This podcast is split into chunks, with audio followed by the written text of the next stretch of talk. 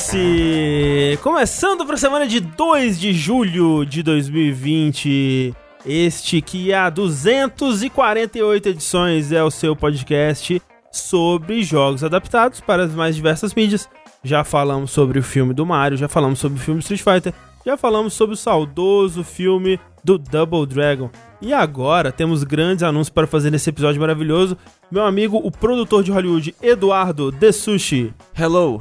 Ele, The Sushi. ele veio aqui para apresentar pra gente seu mais novo projeto, que é um filme baseado em Persona 5, no qual ele mesmo interpretará Shido, o vilão. Exatamente, né? É um projeto de vaidade meu. Exato. Sempre quis ser um vilão escroto, filho da puta, como Que aquele. basta ter careca e às vezes um óculos. Se tiver careca e óculos, já é o sushi. Não, e barbicha? Ah, porra, é verdade, ele tem a barba. não, ele, então ele, ele caiu Realmente, ele na, ali- na- todos os check pra parecer com sushi. É o diagrama de Venn assim, tá É. todo interligado ali. É, Careca, óculos, exatamente. barbicha, sushi. É. Exato. Se eu usar um creme rejuvenescedor da Monange, é um creme de vaidade? Caralho. E com essa piada eu vos lhes apresento o Rafael Kina. Rafael Ed. Pam, pam, pararam, pam, param, pam. Que também agora tá se tornando né, um produtor de Hollywood, um produtor executivo aí, financiando todos vários projetos, né?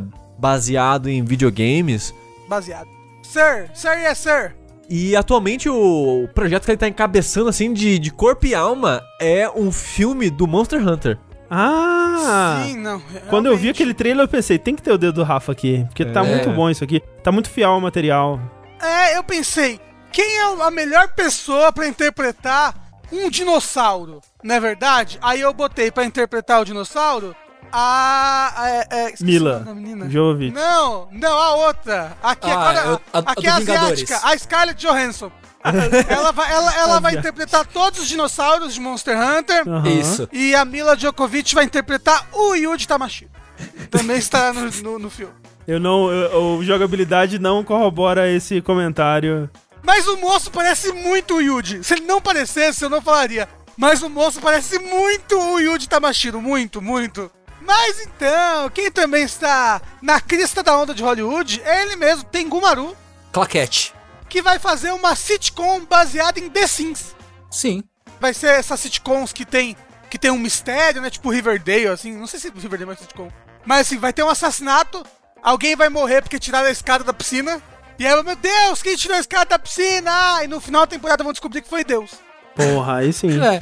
Ainda, ainda bem que o filme é meu, mas eu não tive que fazer nada. Né? Eu só vou assinar e receber o cheque no. Preciso bater o ponto e receber o cheque no fim do mês. Ele tem uma pegada JRPG, né? Que no final o culpado é Deus. É Deus, Isso. tem que socar Deus, né? Isso. Diferente de André Campos, Sou eu. que fecha a nossa mesa de hoje, que ele assumiu totalmente controle criativo de um projeto revolucionário. Que é Ai, o quê? Deus. Um seriado, como já foi anunciado, de The Last of Us, porém, no formato de sketches estilo Praça é Nossa. Vai ser o Joel na praça e os outros personagens chegando pra, pra conversar e interagir ali num clima muito leve, né? Muito descontraído. Aí no final você sempre descobre que os monstros, na verdade, somos nós mesmos, né? Isso. É, The Praça of Us. Isso. The Praça, The Praça of Us, por favor, façam alguma, alguma colagem disso, alguma coisa. E assim, chega, tá lá o Joe no, no, no banquinho da praça e chega um clicker assim, tipo, fazendo os barulhinhos é- dele. é- o Joe clique ri, vai ser a velha surda. Isso! E ele tem a quote, né? Que ele sempre termina com um bordão que é. Nós somos os últimos americanos. Ele olha pra tela e fala isso. Não, ele olha pra trás e fala. Não, esse Esse é o clicker. É, Esse é o o clicker, clicker. ué. é claro. Ah, esse é o não Joe. Ah, tá bom, desculpa. Eu não sei, piada. Gente, sejam bem-vindos a mais esse episódio do Vértice. É um episódio de número par. Isso significa que nós vamos falar sobre jogos. A gente sabe que tem muitas notícias aí, muitas coisas desgraçadas acontecendo no mundo. A gente fala sobre todas elas no próximo episódio de notícias. Nesse aqui a gente vai tentar focar um pouquinho no que a gente tem jogado nessas últimas semanas, né? O ano tem coisa saindo aí, né? Tem jogo. Tem uns jogos saindo, ouvi dizer, mesmo, né, que não, não esteja no volume com o qual a gente está acostumado aí, normalmente, no- nessa época do ano.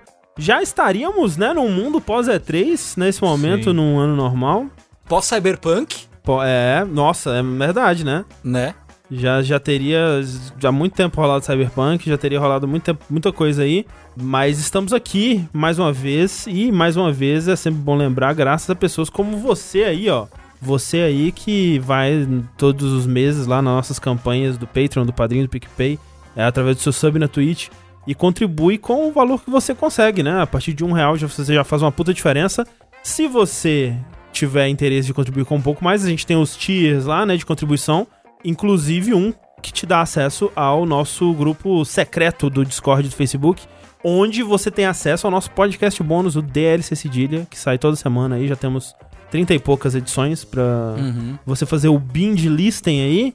Inclusive, o, último, o episódio mais recente foi um sobre eventos de anime que- com a Priganico, É lá do verdade. Nerd Bunker, ele ficou excelente. É A verdade. gente, tem, a gente tem tido DLCs muito, muito bons, assim. É verdade. É Eu, eu, verdade. eu, eu, eu fico até triste que mais pessoas não podem ouvir o DLC Cedilha. Então, não seja você uma das pessoas. Ouça, é, nos, nos ajude.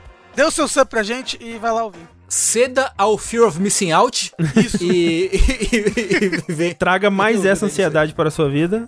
Muito obrigado, muito obrigado a todo mundo que contribui com o, com o que dá, por quanto tempo dá e da forma que dá. E se você não consegue contribuir no momento, a gente sabe que né, é um períodos, períodos sombrios. A gente agradece simplesmente a sua presença aqui, seja assistindo ao vivo, seja escutando no seu agregador favorito de podcasts aí, seja o- esses apps tipo Pocket Casts ou iTunes, Spotify, qualquer lugar que você ouve podcast, você pode procurar por jogabilidade, você escuta tudo que a gente produz por lá. É, muito obrigado, porque agora, não sei se dá pra ver, eu completei um pouco do meu cenáriozinho ali no fundo, tem uns quadros bonitos agora, Tem umas luzes. umas luzes bonitas, eu posso fazer streaming de lá sem parede branca. Olha aí. Eu queria dizer que se você, por algum acaso, só ouve esse programa editado, né? Depois que sai nos agregadores e tudo mais, saiba você que, primeiro, a gente faz a transmissão ao vivo do Vértice, da gravação do Vértice, todas as quartas às feiras, é, na twitch.tv barra jogabilidade, quarta-feira à noite, às 8h30 da noite. E, fora isso, a gente também tem streamings diários no nosso canal da Twitch. Uhum, uhum. Sempre ali um mais ou menos à tarde, um mais, um, mais ou menos à noite. Segunda a sexta, duas vezes por dia ali, tem ah, as coisinhas, né? Coisinha ao vivo. Coisinha. Fora, o, de novo, o Vértice e o Saideira, que já é tradicionalmente ao vivo nas noites de sexta-feira. Pra completar, né, que nessa quarentena a gente tá fazendo a nossa parte pra que até o final dela, todo mundo que você conhece vai estar fazendo live. Isso. Basicamente. Né? A, gente tem que, a gente não podia ficar de fora dessa nova, né, dessa nova onda aí do momento. Então. Hoje é quinta, hoje é. né, Especial. ex- excepcionalmente. Mas vamos lá então para os nossos é, joguinhos. Eu queria começar perguntando para o Sushi, Ai, meu Deus! que está jogando o jogo do ano. O jogo! É...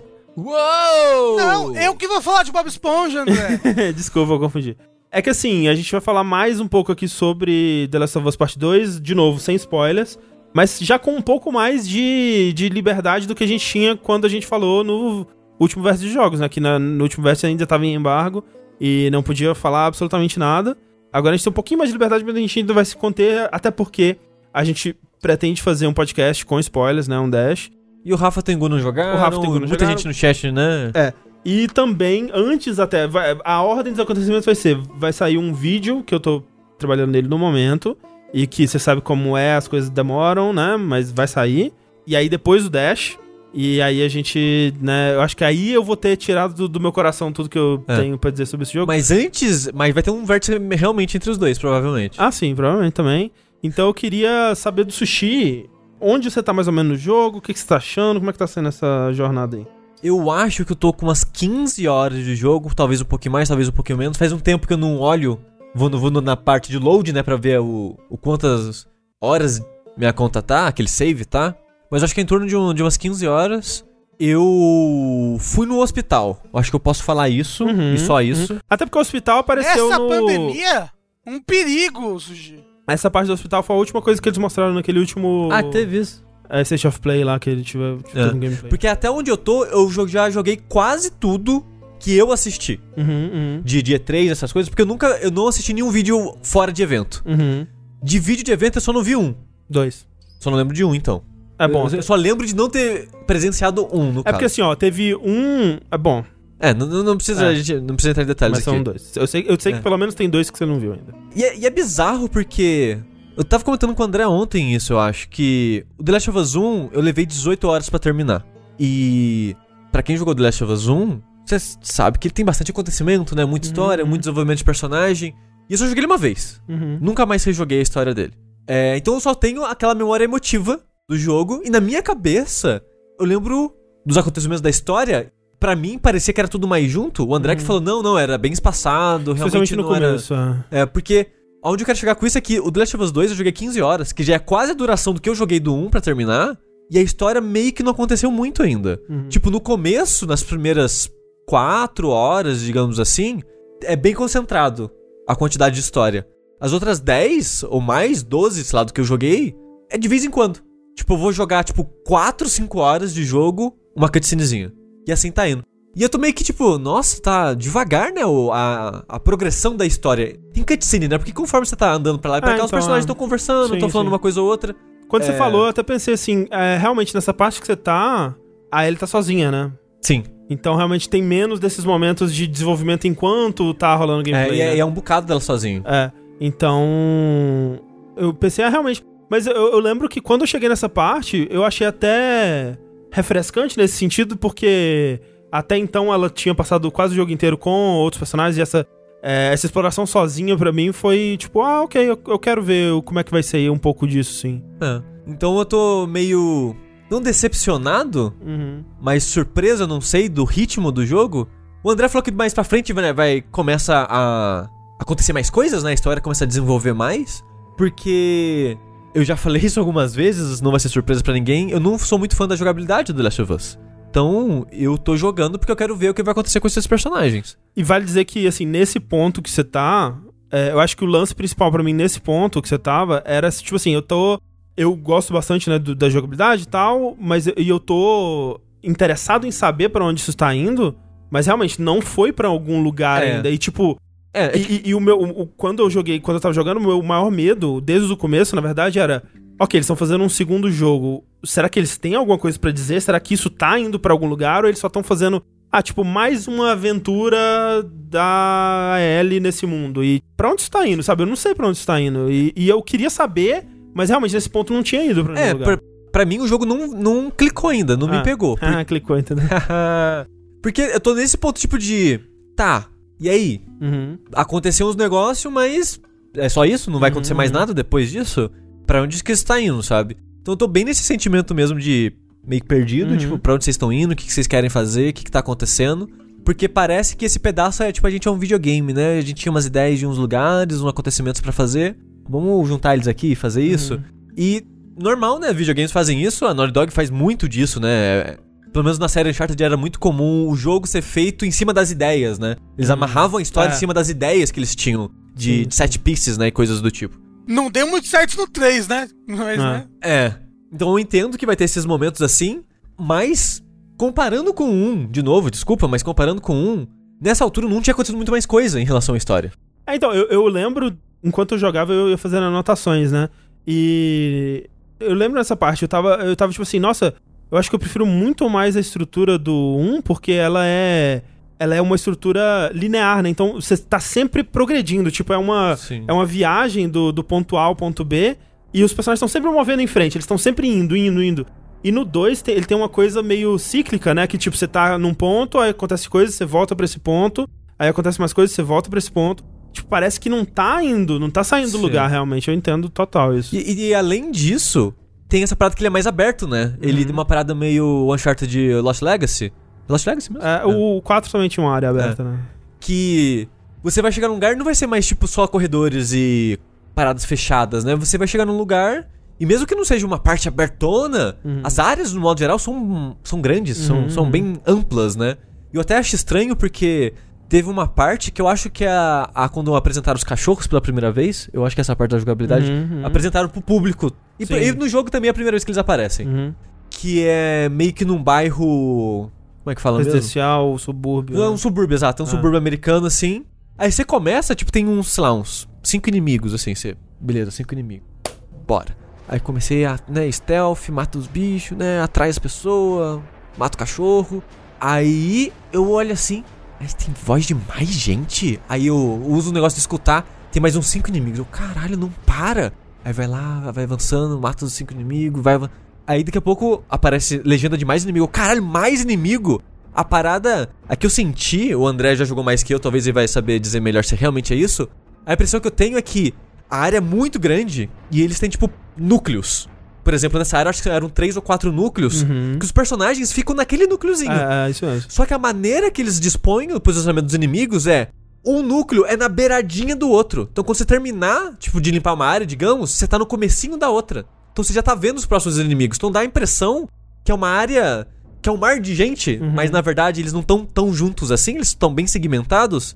E eu lembro que nessa parte eu fiquei. Nossa, é muito grande os encontros. Uhum. Eu. E eu deu, deu uma canseira. Foi o primeiro desse tipo. E agora, acho que desde esse, todos foi assim. Hum. E eu fiquei meio, nossa, é muito longo os encontros nesse jogo. Me deu uma, uma canseirinha, assim, sabe? Ah, o legal é que ele é bem aberto nesse sentido também, né? Tipo, é, eu tô fazendo uma run que eu tô tentando forçar certas coisas no jogo pra ver como que elas acontecem e tal. E uma dessas coisas eu tô tentando fazer uma run não letal, né? Eu tô tentando não matar nenhum inimigo humano ou animal, digamos, né? O clicker é um animal. O, o, o zumbi é um animal. Diria que o zumbi é um zumbi, né? E aí ele pode morrer. O zumbi não é nem gente. Então Mas zumbi, morrer. zumbi é mineral? É vegetal? Então é animal. O, fu- É o fungo é uma É forma de vida. É fungo. Então, aí, o que que é? O que que é o fungo? Não é animal. É vegetal, é mais pra vegetal, não É vegetal. É. Então é um vegetal. E o que eu tô percebendo é que, assim, tem algumas partes que o jogo ele quer muito que você mate pelo menos alguns inimigos ali. Que ele já te joga numa área. no agro dos inimigos, né? Já no, no- na porrada ali. Você, ao contrário da maioria, que você começa no stealth, tem alguns encontros que ele já te joga na porrada com os inimigos já te detectando. Então ele quer muito que você mate pelo menos alguém ali. E mesmo nesse eu tô tentando sair do, né, desse momento e entrar em stealth pra tentar fugir. E tem, um, né, teve um, um- O primeiro momento que isso acontece em Seattle, por exemplo, é muito difícil de não matar ninguém ali. E eu acho que eu meio que buguei o jogo, mas eu consegui. No fim Caralho. das contas. Mas, de modo geral, na maioria, e, por exemplo, esses. Essa parte em Hillcrest, né? Que é o subúrbio que você tá falando e tal. E daí pra frente, meio que até onde eu joguei, todos os encontros você meio que consegue fugir e se esconder e meio que lidar só com a quantidade de inimigos que você quer. Porque o jogo ele é muito inteligente em como que ele dispõe as partes de exploração e as partes de, de combate que ainda são muito segmentadas. Porque ele nunca vai colocar itens únicos em partes de, de combate, né? Ou coisas que você precisa explorar, coisas de, de, de lore, assim, de história do mundo, né? Então você nunca vai estar perdendo nada se você não explorar completamente uma área de combate, né? É, ou não muito, né? de vez em quando você acha comprimido, de vez em quando você acha ferramenta, mas é, É. tão pouquinho. Sim, sim, peças e, e comprimido, mas não é tipo, esses itens eles tão, são balanceados conforme você pega também, né? Hum. Então, se você não pegou aqui, eles vão aparecer na frente também. Então, tem arma única ou então é, documento, coisa de lore, assim, você nunca perde. Então eu acho legal como que eles. Eu até tava fazendo essa parte, justamente essa parte de Hillcrest, e tinha gente no chat falando, nossa, né, essa parte é muito longa, né, e tal. E eu vim aqui, vim aqui, passei, tipo, em, em 10 segundos. É claro que eu sabia pra onde que eu tinha que ir É. né? Mas é, é muito do que você tá afim de jogar, eu sinto. Eu acho que tinha muitos momentos, mesmo da primeira vez que eu joguei, que eu tava tipo, nossa, mais uma leve de inimigos, né? Eu acabei de passar por um, eu acho que eu vou tentar passar stealth por essa e eu só segui em frente e o jogo te deixava fazer isso, que eu acho É.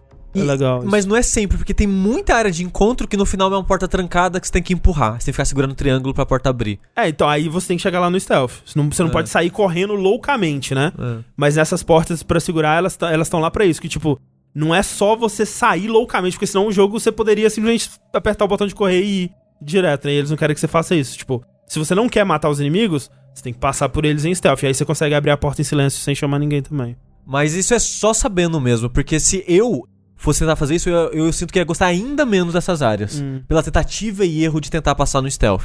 Tá certo que nesse jogo, pelo menos ele faz. Ele é bem balanceado no sentido. Se foi visto, tem um milhão de maneiras de você lidar. Uhum. Não é uma parada que, tipo, sei lá, Dishonored, que você foi visto, você vai prati- praticamente vai morrer, vai aparecer mais guarda ou qualquer coisa do tipo, né? Tipo, sei lá, o Desperados, né? Um jogo que a gente vai falar mais tarde. Se foi visto, dá load. Não tem como. Você tem sim, que dar sim. load. Uhum.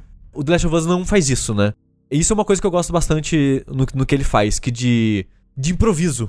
A parada de improviso no momento a momento dele é muito boa. É muito fácil você se esconder de novo. Ah, você foi visto? Mata um, o próximo que veio correndo mata também. E. Vira a esquininha, esconde na grama, fechou. Exato. Então é tipo, é muito fácil você lidar com a situação pra voltar pro stealth e Nunca tive que dar load. Raramente eu morri porque eu fui visto Uhum. é, nesse tipo de situação.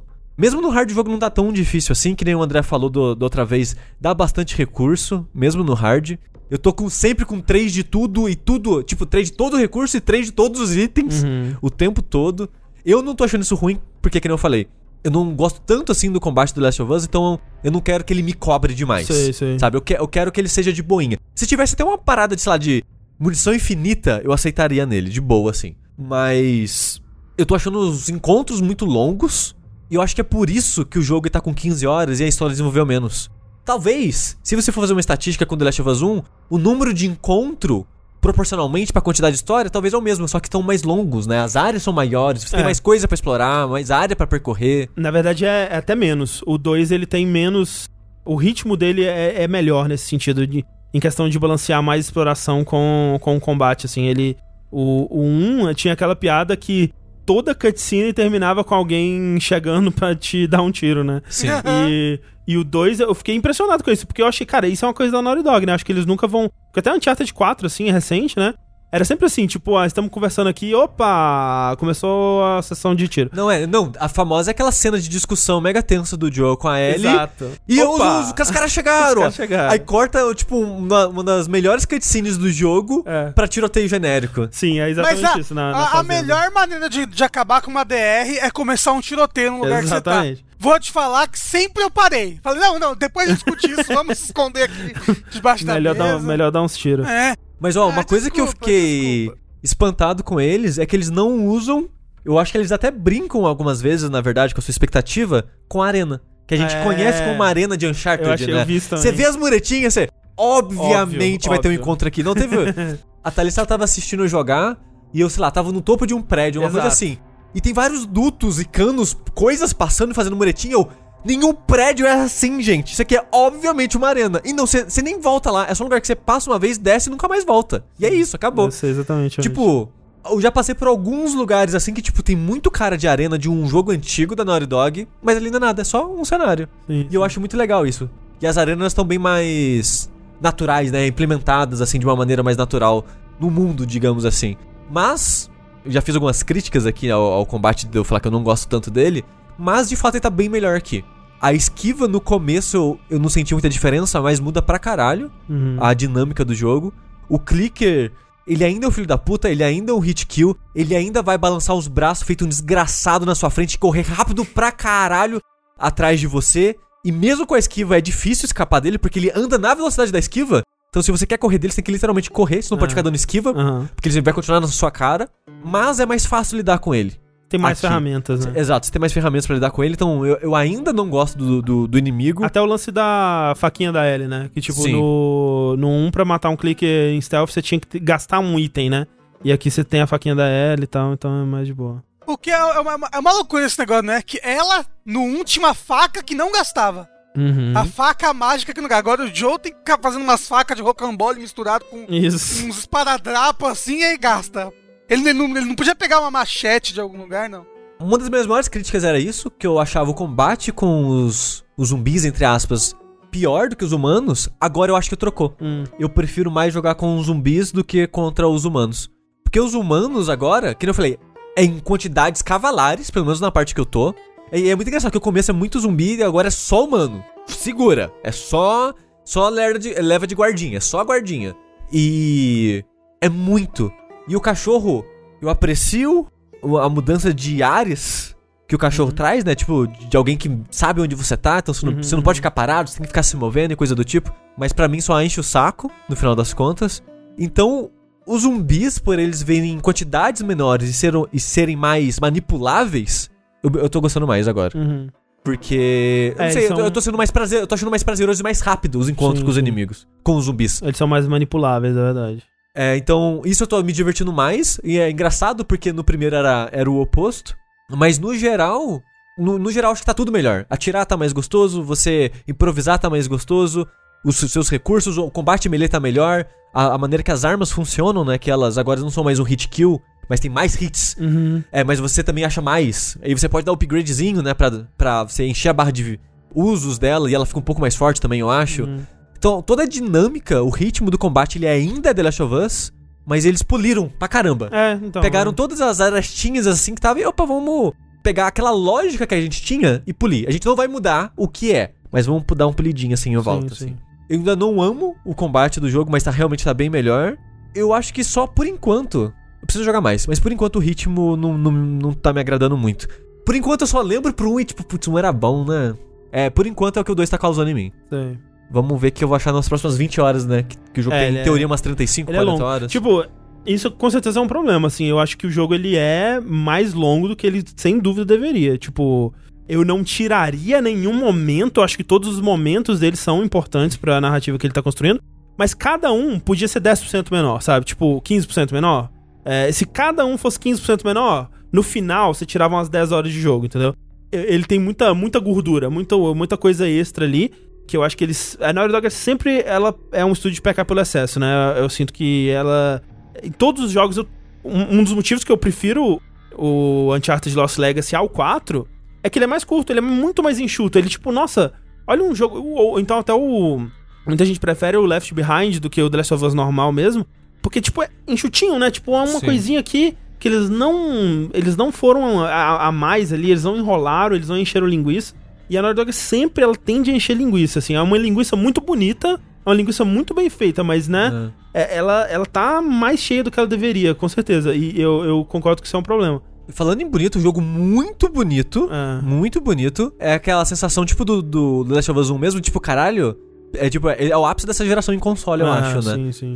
E... Isso que a gente nem tá jogando no Pro, né? E, é- e não tem problema de performance. É. Provavelmente ele é mais bonito no Pro, mas em questão de performance, no 3 normal, é suavíssimo. É, sim, sim. É. Eu, assim, eu, né, eu, tipo, o meu plano inicial era ter lançado um vídeo no, no lançamento do jogo, né, e até cheguei a gravar e tal, a, a narração, não cheguei a editar, mas é, tava muito raso e eu sentia que é aquela coisa que eu, que eu, que eu até comentei no, no último vértice, que eu ainda tava digerindo o jogo, sabe? Eu acho que eu finalmente digeri, assim, sabe? Eu defequei um, um, um vídeo melhor aí, que tá sendo produzido. Mas eu acho que a sensação que eu tinha que era os meus maiores medos com The Last of Us era que ele não tivesse propósito, né? Que eles estivessem fazendo uma sequência só por fazer. Isso mesmo antes, assim, eu. Quando eu terminei mesmo, eu já, já- antes de terminar, eu já tinha percebido que não era o caso. Que eles tinham um motivo pra estar fazendo essa sequência. E o outro medo era que. O 1 ele é um jogo muito importante pra mim, ele é muito marcante, é um jogo que. Né, eu joguei, rejoguei, assisti pessoas jogando várias vezes. E é, é um jogo que eu, eu tenho ele de cor na minha cabeça, eu sei frases assim, tipo, né? é, A cutscene tá falando, eu, eu vou dublando junto a cutscene, sabe? Nesse nível. Eu tinha medo que o 2 não fosse tão memorável, sabe? Tão, tão. Que ele não ficasse tanto comigo, que eu ia falar assim. Ah, foi legal, né? E, e, tipo, mesmo que ele fosse importante, que eu se justificasse, seria um jogo que eu não retornaria pra ele, ou que eu não revisitaria. E eu já sei que não vai ser o caso. É é um jogo que eu não parei de pensar sobre ele nenhum dia depois, desde que eu terminei. Eu não. Assim, agora, nos últimos. Sei lá, essa última semana é que eu parei de assistir gameplay. Mas eu meio que assisti umas três gameplays inteiras dele, assim, do- de, de, da galera jogando na Twitch. E eu tô acompanhando um ou outro ainda que tá soltando aos pouquinhos pelo YouTube, mas eu não tô correndo atrás disso. Porque nas duas primeiras semanas, né, que eu terminei, eu ficava deixando, né, um, um gameplay rolando no, no, no no segundo monitor ali o, o tempo inteiro. E eu fiquei. Eu tô muito feliz, na verdade, que ele tá causando um efeito parecido comigo, Doom, sabe? Eu sinto que ele vai ser um jogo que vai ficar comigo por muito tempo também, que ele vai ser tão marcante também quanto um foi, que é era algo que eu não achava que seria possível, sabe? Porque. Né, eu já tinha tido aquela experiência. É, eu não achei que fosse ser possível ter algo parecido de novo dentro da mesma franquia, mas é esse pessoal da Naughty Dog, né? Porque, por exemplo, Uncharted 4 é um jogo que eu gosto muito, talvez eu goste até mais dele do que o do 2. Mas ele não ficou comigo como o 2 ficou, É. sabe? O 2 na época ele foi muito marcante, muito impactante. O 4 eu joguei, É da, da legal. época, né? é, e ficou lá o 4. É, mas eu acho que é um pouco da época, porque eu rejoguei o 2 e o 3 pra jogar o 4 e, tipo, eu. O 4 é tão superior a todos os outros, nossa senhora. Sim, mas é isso que eu quero dizer. Tipo, o, o, em questão de gameplay, até de, de, de história. Até de eu- eu- história. Não, não, mas digo, tô falando do, do The Last of Us. O, o, Ah, tá. o 2, ele talvez seja superior ao 1 nesses sentidos também, sabe? Mas eu tinha medo dele não ficar comigo como o 1 ficou. Assim como O 4, eu, eu concordo, ele é melhor em tudo. Ele é melhor em história, ele é melhor em, né, em gameplay, em tudo. Mas ele não ficou comigo como o 2 ficou, entendeu? É porque agora você é adulto. Mas então, eu achei que. Esse, que era, esse que era o lance que eu tô falando. Que Você eu tava achei com que medo não. disso acontecer, entende? É. Eu só queria falar uma última coisa, caso tá passando um vídeo aqui no streaming, eu vi, é, né, exploração e tal. Uma coisa que me assusta no level design desse jogo é parabéns pra equipe responsável, porque você pode escalar coisas, você pode pular coisas, você pode quebrar vidro, você pode fazer tanta coisa, e tudo que você pensa, eu posso fazer isso, você consegue fazer. Uhum. Porque a maneira que eles posicionam tudo é sempre, não é dúbio. Tipo, ah, você tem um, um pulo de altura X. Se algo não é daquela altura pra você ir, é sempre de uma maneira visivelmente você não vai conseguir pular aquilo. Ou vai ter, sei lá, arame farpado. O jogo não tem, não tem ninjutsu seletivo. É, tipo, você tá fazendo uma coisa, você pensa, será que eu consigo pular aqui? Você consegue pular ali. Se você, ah, será que eu consigo quebrar isso pra entrar ali? Você consegue. Nossa, eu tô vendo uma, um- tipo, um cômodo daqui, daqui de fora, será que eu consigo dar a volta? Você consegue. Porque quando não é pra você conseguir, é claro que não é pra você conseguir. Ele tem, ele tem uma linguagem, né, que você meio que aprende, assim, assim, né, obviamente, se você tá acostumado com jogos, você já vai saber um pouco de reconhecer essa linguagem, mas, tipo, ah, lugares que não é pra você acessar, eles têm grama em cima, É. assim, e tal. Tipo, ele... ele tem como... ele comunica isso bem, ó. É, é, então, tipo, eu só queria. Só tô notando isso porque ele é um jogo que ele é muito mais ambicioso em escopo do que os outros jogos. Tanto em. em do seu personagem ser muito mais capaz. Porque Uhum. no The Last of Us 1 é travado, né? Não tem nem pulo, por exemplo. Sim.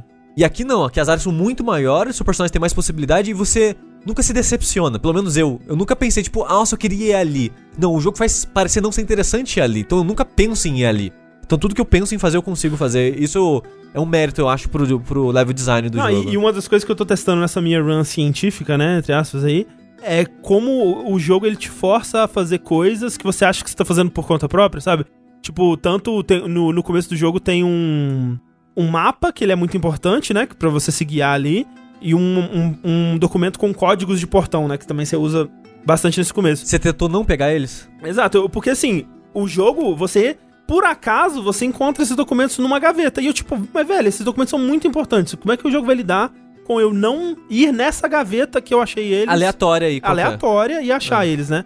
Então, é, é muito interessante como que ele te obriga a pegar os dois sem você perceber. Isso você só percebe se você estiver tentando muito não pegar. Se você estiver ativamente tentando não pegar, você percebe o que, que ele tá fazendo.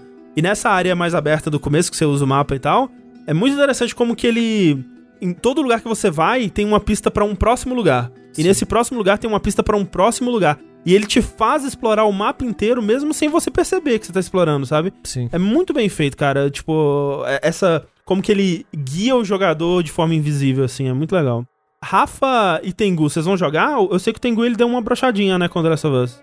Não, não é, não é nem que eu dei uma brochada, é que eu preciso. Primeiro que eu preciso terminar o primeiro, né? Sim, sim. Porque eu ia terminar em stream, mas aí tá foda de fazer o setup em casa. Mas eu quero pelo menos terminar ele.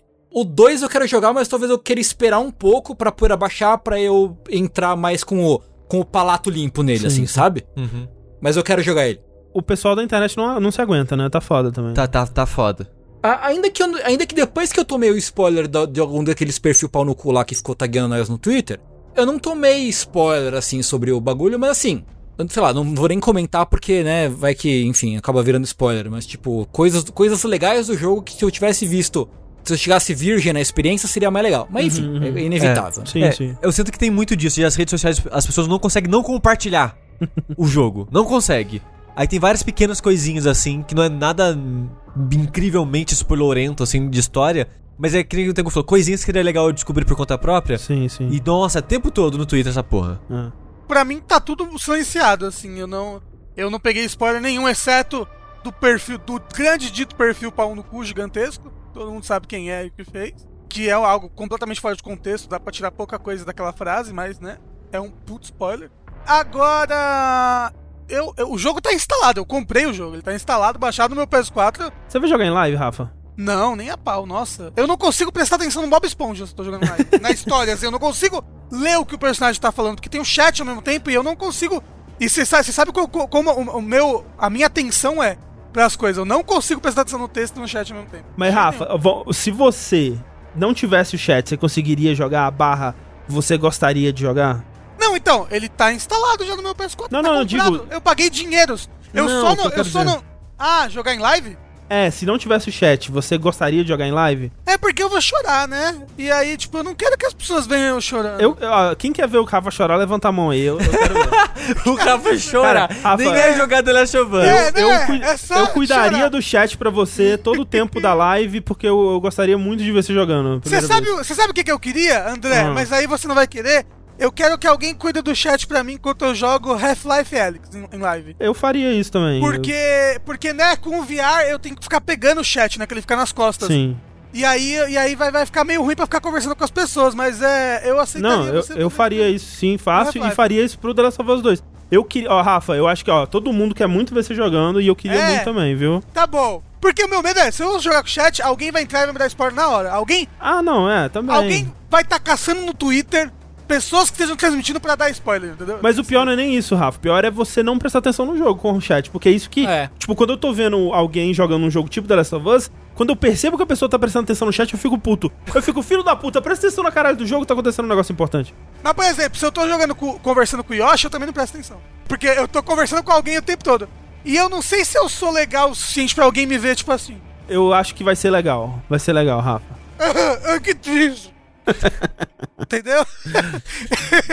e aí, aquilo. E, e assim, eu, eu não acho que eu tô um emocional muito bom hoje pra jogar The Last of Us 2. Eu queria dar uma respirada do mundo um pouco primeiro. Mas pensa bem, pelo menos se você for jogar por agora, você vai jogar com a nossa companhia em vez de jogar sozinho no escuro. Ah, que lindo!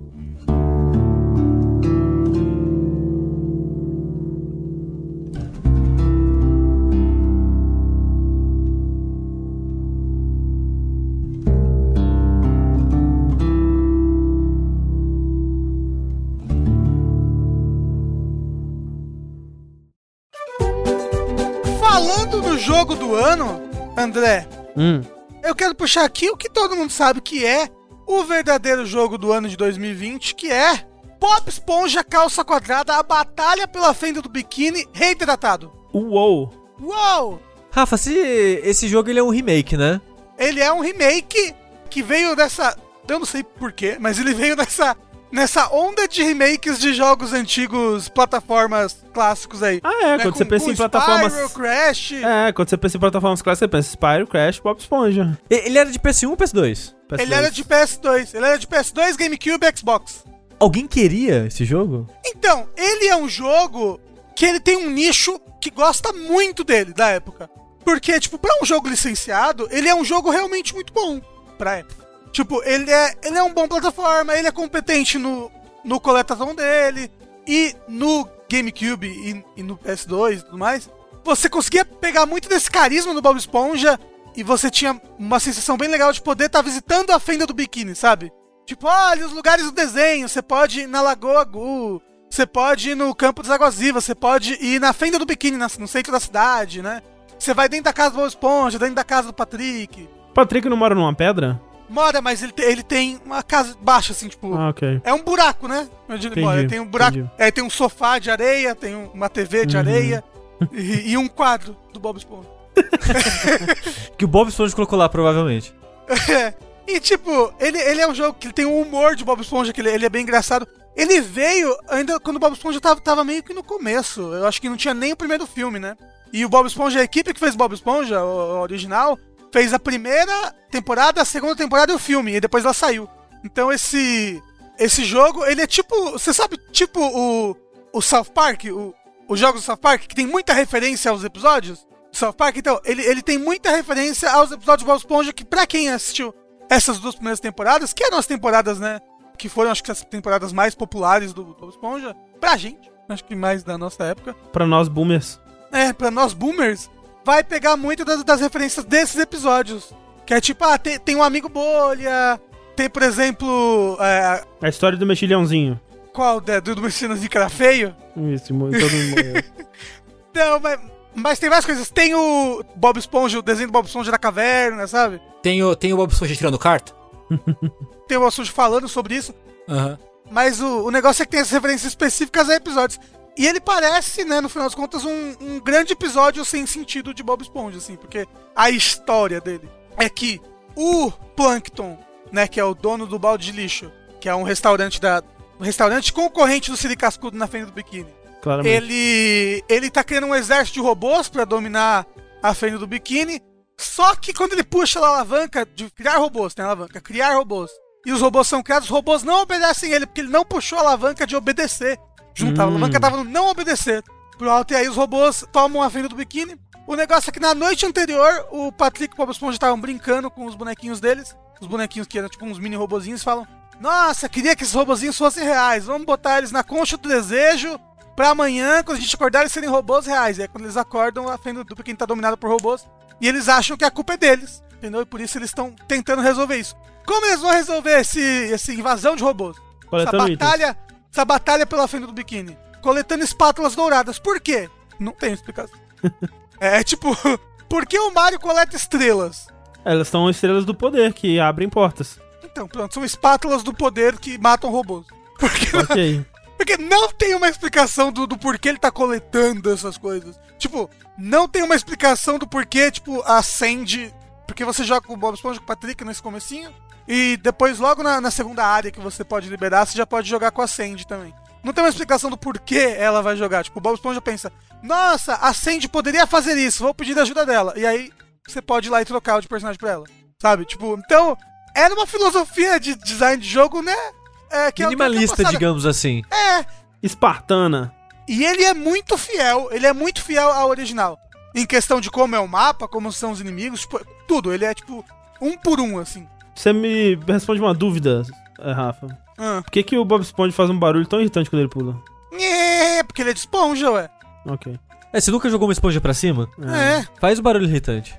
É, mas é assim, depende. Quando ele pula, por exemplo, ele, ele tem uma bolha no pé dele, então faz tipo um barulho de blong, não é? Não sei se é um barulho de bolha, não. É um barulho blong, não é? Esse barulho?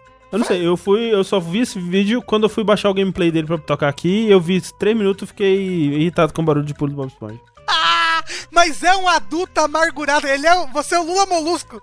Ó, é mó gostosinho esse barulho de pulo. Boing, boing. É mó legal. É, um, barulho de, um barulhinho de trampolim. Falando em barulhos, eu gosto dos barulhos do jogo, eles são bem cartunescos. Mas. O loop de algumas músicas é muito curto. Nossa senhora. É, eu, eu acho. Tem um loop de, de uma regiãozinha ali que é pequenininha. Que ele deve ter tipo 30 segundos de loop. Não é possível. E, e é uma música muito chata. Puta que pariu, que música chata. É, eles podiam. Tem várias coisas que, nesse remake eles podiam ter melhorado do original, ou tipo, talvez modernizado, mas eles não tomaram esse caminho, não.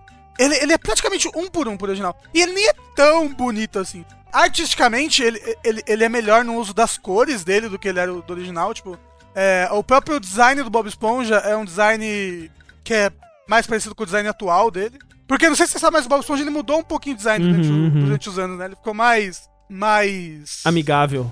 É, é, o Bob Esponja ele, ele era mais feio, Ah, né? E, é, mais nerd e ele ficou mais amigável. mais fofinho. É, ele, ele tem esse design de jogo mais amigável, mais fofinho. Que assim, se você olhar um do lado do outro, é até difícil de você notar as diferenças, sabe? Uhum. Pikachuizaram o Bob Esponja, é isso que tá me dizendo. Ah, assim, mas é porque o Pikachu foi Pikachu xijado também, né? Porque É. o Pikachu ele era gordinho e feinho, assim, só um Não, mas rato. é, era isso que eu queria dizer, ué. Assim, feinho, você não vem me falar que o Pikachu gordinho era feio, não, que ele era muito é, eu, bonito. mas eu acho ele mais carismático do que o É novo. verdade, ele é lindo. Mas é porque a gente é boomer. É verdade. Na minha época, o Pikachu era bom. É, mas, tipo, no questão de modelo de personagens, de cores e de tudo mais, do próprio cenário, é é um jogo que artisticamente é muito legal. Ele não é tão. Eu, eu- eu não acho ele nem um pouco bonito igual os remakes do Crash e do Spyro. Ah, sim, é outro nível, realmente. É, tipo. E, e porque também ele, ele não me parece ter tido o mesmo orçamento e não era uma empresa que nem a Uhum. empresa que fez. Ele foi, ó, ele foi desenvolvido pela Purple Lamp Studios. O remake, no caso. É, o remake. Foi Ok, publicado nunca ouvi pela. THQ Nordic. Até, é óbvio que é THQ Nordic. É, Óbvio. E o jogo original, ele é de 2003, então, tipo, se você for jogar ele, ele é, ele é um jogo de plataforma pra crianças. É um jogo de plataforma pra crianças de PlayStation 2. E você, e você não vai ganhar mais do que isso dele, sabe? Ele é o mesmo jogo daquela época, só que mais bonito e mais acessível porque tá no Play 4, Xbox e, e Switch. Por que, que as pessoas estão falando que esse jogo é o Dark Souls dos jogos de plataforma? Qualquer jogo que lança, né? Ele é muito fácil. Nossa, ele é muito fácil. Ele tem um ou outro desafios um pouco mais complicadinhos assim. Tipo, hoje em live eu fiz um, um desses, um desses desafios e, tipo, não, ele, é- ele é muito facinho. Você.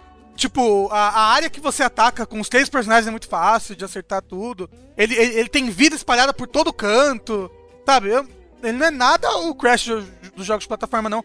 Uma coisa que ele tem é. Ele é um collectatom, mas ele não é um collectatom na, na, na vibe e no estilo de Banjo Kazooie, no estilo de Mario 64, assim. Porque ele é muito divididinho em áreas, assim. Tanto que tem algumas fases que elas são super lineares. Assim, tipo, essa é, é um grande corredor com coisas pra você coletar. Aí depois é um grande corredor com coisas pra você coletar. Mas a estrutura dele não é de mundo aberto, assim? Ela é, tipo, são várias separadas? Ou, tipo, tem um hub com um mundo? Tipo, como é que é, Então, assim? vo- você tem ali onde é tipo. Onde é a casa do Bob Esponja, né? E de lá você pode acessar a- a- as outras áreas. E você tem que ter uma, uma quantidade X de espátulas douradas pra acessar essas outras áreas. Ok, sim. Mas dentro das áreas, então, tipo, lá você acessa a área.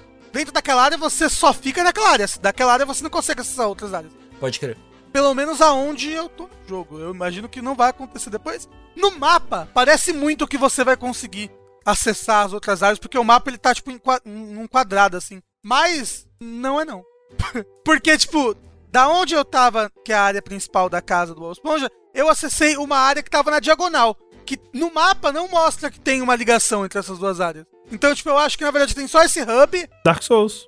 a, a, aonde tem essa casa. E é, não, é mais tipo um castelo do, do Mario, sabe? Ah, achei que você ia falar Castelo do Sekiro. Isso, é Caralho. um castelo do Secret. é mais tipo um castelo do Mario. E aí, e aí, desse castelo, desse hub, você consegue acessar as outras fases. Se você tendo é, X espátulas pra conseguir acessar. E, não, mas aí o que eu tô falando é que dentro das fases, tem fases que é. Ah, essa fase é um. Tipo, a fase da, da Finda do Biquíni. Ela é uma fase que é tipo uma área mais aberta com muitas coisas pra você fazer, ligada a duas outras áreas mais abertas. Então parece um pouco mais tipo, tipo Banjo Kazooie, por exemplo. Com coisas pra você coletar. Mas teve as outras quatro fases que eu fiz eram tipo muito. Ah, esse é um grande corredor com coisas abertas, assim. Aí, de- de- nesse grande corredor tem uma ligação pra esse outro grande corredor com coisas abertas, sabe? É, Rafa, Hum. Spyro ou esse jogo? Spyro, com certeza. Spyro é, é, é, ó, é até discutivelmente melhor que Crash Bandicoot. É. Parece mesmo. Tipo, o Spyro 1, o Spyro 1 é muito bom. Puta que pariu, o Spyro 1 é muito legal. E o Spyro, ele é um dragãozinho carismático, ao contrário do Crash, que nunca foi, né? Não, pá, não, mas o, Cra- o Crash é perfeito. Crash 2, melhor Ó, Crash. O André Cavaria de pescar aqui, ó, só. Só, É, só no só bait. puxando assim, ó. É porque as pessoas ficaram putas comigo. É, eu o não, não tem carisma. Uma coisa, as pessoas barra eu, né? Que tipo, eu comecei a minha stream de Crash Team Racing falando mal de você. Olha como é que o André não. Olha como o Crash é carismático, esse filho da puta é carismático. Maravilhoso. Mas o. Uma coisa que esse jogo tem é o jogo original, o de GameCube e afins, ele foi muito amado, muito abraçado pela comunidade de speedruns dele. É, sim. Porque ele é um jogo muito. Não sei se legal, um jogo muito louco de fazer speedrun. Você não assistiu nenhum ainda? Eu Não. lembro de ter visto um na época de, de AGDQ mesmo e é cheio dos exploits, assim. É, parece um, um jogo bem louco de, de speedrun, assim. Ah, essa, essa, essa cena speedrun deu uma, uma puta longevidade pra esse jogo. E foi algo que fez, inclusive, esse, esse, rema esse remake, esse, essa reidratação do jogo ter sido tão esperada por várias, outros, por várias outras pessoas. Tipo, eu só conheci esse jogo por causa dos speedruns. Uhum. É, eu também. Não por assistir os speedruns, mas por saber que todo mundo amava os speedruns desse jogo. A THQ Nordic, ela é, ela, ela é o Plankton, né, do, do Bob Esponja. Porque ela tem um balde de lixo. Ah, Yeah. E ela faz Mas, o melhor tipo, que ela pode com esse balde é. de lixo. Tipo, eu tô me divertindo muito com o jogo, mas é, eu gosto muito desses, desses jogos de Play 2, de Play 1. Se você tem uma criança ou se você gosta desses jogos de criança, joga, ele é muito divertido. Se você bonitinho. tem uma criança, né? É, se você, se você adquiriu, mano. se você adquiriu uma criança durante essa quarentena, Da forma que tiver sido, né? é, eu, eu acho que é um bom, é um bom jogo, é divertido. E lembraram, esse ano ainda tem o Destroyer All, All Humans, que também é da THQ Nordic. É, e é essa vibe, né? Jogo de PS2. É. Meio obscuro, É, assim. mas, mas, mas, mas Destroyer Humans é meio que um um sandbox, né? Tipo, Eu tô confundindo o Destroyer Humans com Alien Hominid, que é ou- outra Ah, coisa. tá. ah, não, é Hominid é aquele cara da Newgrounds, né? É, Isso. sim. Tom Fulp. Então é isso, é Bob Esponja. Uma, uma dúvida. Diga. Coral é um ser vivo? É, uai, claro. É? De qual reino que ele é? Não sei. Do reino É, Coralia. dos animais. Reino Coraline. A esponja é um animal, não é? Não, é- não, é- não sei se é um animal, mas é um ser vivo. É um animal. Não, pera, esponja é um não, animal? esponja não deve ser, não pode ser um animal. Não, pera. Ih, Ih! Tô falando que Não. coral é quinidários. e quinidade é animal? Eu não sei. São Qual? animais, ó, o moço falou que é animal. Que loucura, né? Não, Ani- Animal é assim- uma coisa muito ampla, né? Depois da gente irritar todo mundo discutindo matemática, a gente agora discute biologia. Gente, a gente é gamer, a gente não sabe de nada. É, É. Cara, ninguém pisou na sala de aula aqui faz 20 anos. é verdade. Pelo É verdade. menos. né? Assim, da sala de aula do ensino médio, né? Porque- Ah, é, sim. Então fica aqui o questionamento. Por que, que o Patrick, que é uma estrela do mar, o Bob Esponja, que é uma esponja do mar, são animais, são funny animals, né? Daria pra dizer. E os corais são apenas coletáveis. É, é pelo mesmo motivo que no Animal Crossing inseto não, não é. Não, Ah, é- não- não tem alma. É. É, Por causa do capitalismo. não tem alma. É porque, assim, o, o, o, coral parece muito um lugar, né? Uma, uma decoração de ambiente. Mas a esponja também, né? Até aí. Não. Ainda mais Bob Esponja, que é uma esponja amarela, quadrada, dessas de cozinha, sabe? Que nem é. Justamente, por isso que eu tô falando. Vocês podiam ter fazer o Zezé Coral. E aí ser um coral super feliz e cartunesco, né? Inclusive, você já viu o, o. Como é que era o design inicial do Bob Esponja? Não. Ele não era todo quadrado, assim, ele parecia mais uma esponja de verdade, assim. Tipo, ele era. Ele era redondo, Sei. assim, tipo, estranho. É, cilíndrico. Agora o Zezé Coral vai ser um excelente personagem. É, manda uns fanarts do Zezé Coral aí. Por favor. Como seria o Zezé Com Coral? um balde de tinta, por favor. Isso, sim, caralho. Ele, ele era igual aos pais dele, verdade. Tem um episódio que os pais dele aparecem. Ele é bem parecido como são os pais dele. Enfim, Bob Esponja, calça quadrada, fenda do biquíni, reidratado, batalha, pulo, alguma coisa. Bob Esponja Caos Quadrada, batalha pela fenda do biquíni reidratado. Uma coisa, ele tem, ele tem legenda em português, mas Olha ele aí. não tem dublagem em português. Ele devia muito ter dublagem em português. Não. Que ia pegar muito no nosso cocô aqui. Ah, não. Se tivesse dublagem, ia ser sucesso. Mas assim, o pessoal da legenda deu, deu umas Netflixada ali na- nas legendas e algumas coisas que é até engraçado. Vocês viram que eu postei no Twitter hoje? Sim. Não, eu não Eu tava em live jogando. Eu tava em live jogando. E aí tem o Bob Esponja tem um poder que ele, ele vira tipo uma bola e ele sai rolando. E aí o Bob Esponja falou, I'm rolling. Na legenda apareceu, eu sou rolezeiro. ah, gostei. Eu gostei. Gostei. Eu sou. Uma, eu sou Gostei. rolezeiro. Então, por favor, me siga no Twitter, arroba Rafael Quer. não. Sigam o No Rafa. Instagram também. E no Instagram. Isso, ah, o do Instagram é arroba. Rafael Underline Quina. É, pra ver foto do Rafa de sangramento. Isso.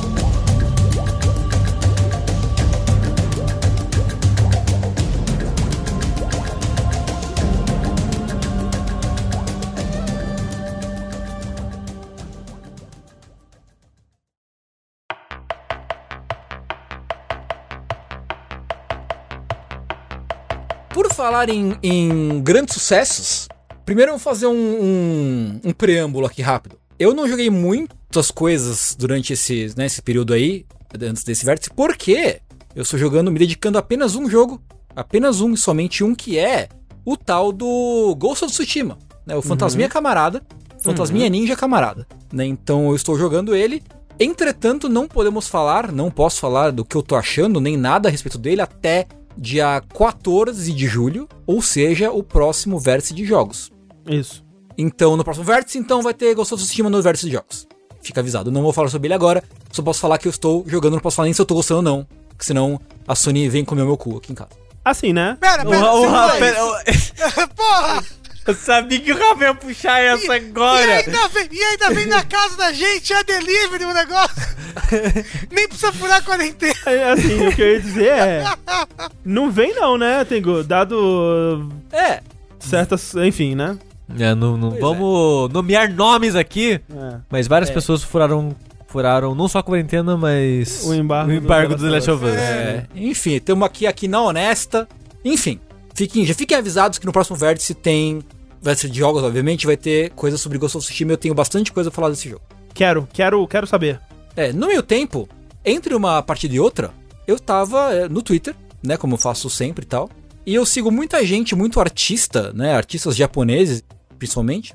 E muita gente que dá RT em artes de artistas japoneses e, enfim, coreanos e chineses também. Então. Artistas orientais de modo geral. E aí eu reparei uma, uma, uma moda, uma certa moda, que era ilustrações de personagens femininas, todas elas com design muito parecido, todas elas assim com cabelo branco, um chifre de demônio e roupa social. Hum. É anime. Olho vermelho, não sei o que. Eu falei, que porra é essa? Todo anime é assim. E aí eu descobri que essas personagens, né, que eu, eu tava em dúvida, era uma, é uma personagem só? É mais de uma? O que que tá acontecendo? Descobri que essa ou essas personagens vinham de alguma coisa chamada Helltaker. Eu não sabia o que era, eu falei, ok, Helltaker. Tá aí. Eu tava entrando no stream, no stream de um cara que eu acompanho, ele tava jogando esse tal de Helltaker. Eu, ah, olha só, é um jogo. Que loucura. Vou ver o que que é. Olhei no Steam e tava lá, Helltaker, de graça. Uou. Não, de graça. Que loucura, né? E aí... De graça não tem como ignorar. né? E aí fui lá jogar o tal do Hell- Helltaker. É, joguei e terminei ele em stream né, essa semana. Foi tipo. Joguei. Eu terminei ele em 1 hora e 40, mais ou menos assim. O que é Helltaker? É um jogo de puzzle que você joga com o Kiryu. Basicamente, imagina assim: um dia o Kiryu levantou, acordou de um sonho febril, acordou suando, desesperado, assim. "Ah, Eu preciso de um harém de mulheres diabas. Por que eu não? vou pro inferno. Quem nunca, na verdade? né?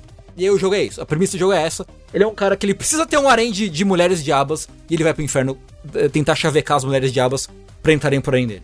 O que, que é o jogo? Sokoban. Basicamente Sokoban. É, Sokoban é aquele joguinho que tem sei lá quantos mil anos, que você tá numa telinha e você empurra caixas pra liberar espaço pra você chegar no, no fim da fase. Nunca puxa é caixas. É, só empurra. É Zelda, né? Essencialmente é Zelda. Zelda 2D. Ah. E é isso, assim, são 10 fases de Sokoban que você empurra a caixa. Começa com uma mecânica simples de empurrar a caixa. Depois aparecem inimiguinhos que você pode ou só tirar eles do caminho ou chutar eles na parede pra matar eles. E depois entra uma mecânica de espinhos no chão, né? Que cada passo que você dá, meio que nem o Shiren, Shiren the Wonder, né? Esses Mr. Dungeons, cada vez que você dá um passo, é como se fosse um turno, entre aspas, e a armadilha ou ela liga ou ela desliga. E depois, aliás, dessa mecânica da- da- dos espinhos, tem outra mecânica que é de chave e fechadura, de porta. Então você tem que ir pra algum lugar, pegar a chave, levar a chave até a porta, destrancar e passar pra, pra próxima fase. O lance é que você tem um número limitado de passos pra fazer as fases, né? Senão seria muito fácil você simplesmente ficar chutando e deschutando uh, os itens e tudo mais. Então você tem um número bem limitado de passos pra fazer cada fase e lidar com as caixas, os espinhos, os inimigos e as chaves pra chegar até a sua diaba da vez e, e chegar e passar pra próxima fase. Quando chega no fim da fase, você encontra a sua diaba, você tem meio que um minigame que é se você consegue convencer ela ou não a entrar pro seu harém. Então ela, tipo, ela fala alguma coisa, você tem que algumas opções de resposta, que ou você morre e tem que recomeçar a fase, ou você consegue recrutar a, a, a diaba pro seu, pro seu harém. Cara, é um jogo surpreendentemente divertido, porque os puzzles são legaisinhos. Eu não sou bom em puzzle, mas é, eu consegui me divertir tentando resolver eles com o pessoal do chat e tudo mais. A música dele é muito legal. A trilha sonora, assim, tipo, você não consegue jogar sem ficar, tipo, balançando a cabeça, assim, sabe? Enquanto você anda com o bonequinho.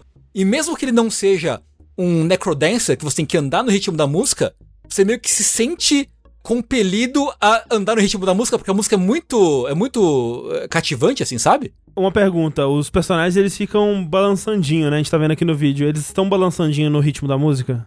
Com certeza, Ah, com certeza. No importante. ritmo da música. Tanto o seu o Kiryu quanto a- as, as minas diabas e os inimigos também, eles ficam rebolandinho no ritmo da música, assim, enquanto você vai passando pelas fases e tal. É, então a música é muito legal, é bem, é bem cativante, assim, é bem empolgante, você né, ficar balançando a cabeça. Os puzzles são interessantes e apesar dessa proposta que pode torcer narizes, primeiro que o jogo não tem nada de remotamente sexual, assim, apesar de tudo é tudo mais no lance, tipo, numa brincadeira mais inocente, assim. Porque até os diálogos com as, as diabas é, tipo, meio, tipo, de zoeira, sabe? Então tem, tipo, você encontra a, a, a diaba que é a... que faz o, o- a justiça. Ela tá, tipo, primeiro que não, não tem essas roupas sugestivas, todo mundo, tipo, usa- terno completo com gravata e terno e calça, e não sei o que, óculos escuros e tal. E eles sempre estão, tipo, zoando o seu personagem de alguma forma. E os diálogos são todos muito bem humorados. Não consigo me lembrar agora exatamente de algum.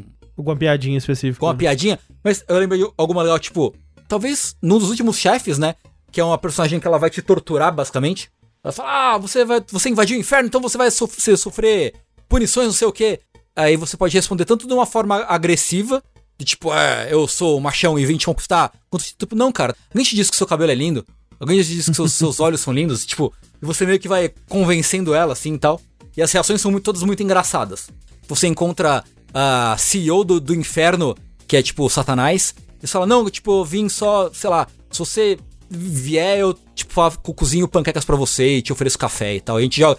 E tem uma outra que, tipo, cara, eu não quero nada, eu só quero, que, eu só quero alguém pra jogar board games comigo. jogo- Jogos de estratégia por turno comigo. É assim que o Sushi conquistou a Thalissa. É, eu ia falar, é isso aí. Então, tipo, é tudo bem. Nunca. As coisas não. Apesar da proposta, nada é levado pro lado mais malicioso, assim, da, da, da coisa, sabe? Tudo bem mais inocente, brincadeirinhas e, e coisas assim. É tudo bem, bem humorado. Uhum. E a última fase é meio que um. Eu não vou falar o que é, mas. Não é um Sokuban. A última fase é a última fase que. É a única fase que não é um puzzle de empurrar caixa, é um bagulho completamente diferente. Que eu também achei, achei bem divertido. Absurdo, eu tô aqui pra empurrar caixa e o jogo tira as caixas de mim. Absurdo. Pois é. Tengo, esse, a única coisa que me preocupou do jogo é isso que você falou que se você não consegue resolver o minigame de conquistar a mulher diaba no final, você tem que refazer a fase. Isso atrapalha? Isso é ruim? Tipo, é, é- tem minigames que são difíceis? Como é que é? Não, porque uma vez que você descobriu como resolve, é fácil você refazer. Ah, né? Faz sentido. O que me faz achar isso mais estranho ainda, Ah. tipo, eu só vou ter que refazer o puzzle, é por uma piada? É, e tipo, uma coisa legal é que toda vez você pode pedir conselhos de vida, entre aspas, que supostamente é uma dica pra fase. Hum. Só que você nunca ganha dicas pra fase, é sempre alguém te zoando, assim, tipo, ah, eu não vou lembrar nenhuma piada agora, mas é sempre al- alguma interação divertida entre os personagens ou com o seu personagem, que é só pra você dar meio que dar uma risadinha. Qual é que eu, tipo, isso que o Sushi faz muito sentido, na verdade. Tanto que é só você refazer a fase, ou se, com exceção da última fase, ou das duas últimas, você pode entrar no menu e pular a fase, só. Você não precisa fazer nenhuma das fases. Porque o criador do jogo, ele só criou esse jogo porque ele achava que tinha uma falta muito grave de fanarts e diabas de terno na internet. Foi só pra isso que ele criou o jogo. e ele teve sucesso, porque tem muita gente fazendo fanart dos personagens que ele criou, assim, É um motivo nobre. né? E assim, não só pelo design, mas são personagens que são, de novo, é muito fácil criar um jogo com essa proposta e ele cair nos clichês problemáticos que a gente vê, especialmente em anime, e estamos cansados de, de ver e falar disso. Mas são personagens que são todas muito divertidas e as piadas são engraçadas e o clima do, do jogo em si é bem, é bem leve, bem divertido. É, porque o que você tá. Pelo que eu tô vendo no gameplay aqui, tal qual outros jogos aí de, de, de dating sim, ou coisa do tipo, meio que a recompensa de quando você chega no final da fase é você ver uma diaba nova, né? E cada fase, pe- pelo visto, é uma diaba nova, que, né, é- vai ter um design único e ela não, né, não é animada, mas ela tem, tipo, dois desenhos dela, tipo, ela meio que Sim, te sim. desafiando, assim, né? Ou te cumprimentando, sei lá. E um outro quando ela aceita ficar com você. Provavelmente tem um quando ela não aceita também, não sei. Sim, Mas sim, sim. é. E parece que essa que é a graça do, do- da parada, né? Tipo, o pessoal É. se cativou muito pelos designs desses personagens. É, e tipo, de novo, é um jogo que ele é curto. Eu terminei em 1 hora e 40 porque eu não sou bom em jogo de puzzle, assim. Eu, eu fiquei muito tempo empacado no, no- na penúltima fase. Muito, muito tempo empacado. Então eu terminei em 1 hora e 40 mais ou menos. O jogo tem um final secreto que eu não fiz. Eu não fiz todos os eventos do, do, do jogo, então tem mais coisas pra fazer. Mas, de novo, ele é um jogo de graça. Com uns puzzlezinhos divertidinhos, umas piadinhas engraçadas, umas diaba de terno, se é o que você curte. Então, porra, tá aí, né? Tá aí, realmente. eu tá recomendo. aí. Eu, tipo, eu me diverti legitimamente de me, div- me divertir jogando Helltaker. De graça, né? Pô, É. de graça, cara. De graça. Curtinho. É? Mas ó, se as pessoas querem um jogo de puzzle top-down, não muito caro, com foco em quantidade de movimento, tem o Fidel the Dungeon. Que eu traduzi. Olha só. Olha Dungeon Rescue. É só um menu, mas É. eu traduzi. É o menu. É, start. Não, sério, eu traduzi ele em tipo 20 minutos. O cara tava, ah, tem, ah, tweetou, tem alguém aí pra traduzir meu jogo? Eu, Oi. Aí eu mandou, ele me mandou um bloco de notas, literalmente um documento.txt. Eu Aham. traduzi o menu em 20 minutos. Mais um jogo para o meu portfólio ali. Olha É aí, ó. verdade. Olha só. Mas ele é um ótimo jogo de puzzle, A gente tem um vídeo sobre ele, um, do que se trata. tendo que se trata sobre ele. Eu gosto muito. Ele tá em promoção agora no Steam por 10 reais. E desde, que eu, desde aquele vídeo ele saiu outras atualizações adicionando novos modos que eu nem joguei ainda. Mas na época eu já achava bem divertido. Então fica aí a outra dica também. Helltaker. Helltaker. Tinha gente perguntando se era realmente o Kiryu. Não, é só um cara de terno branco. É. É tipo, eu sou um cara muito parecido com o Kiryu. Isso.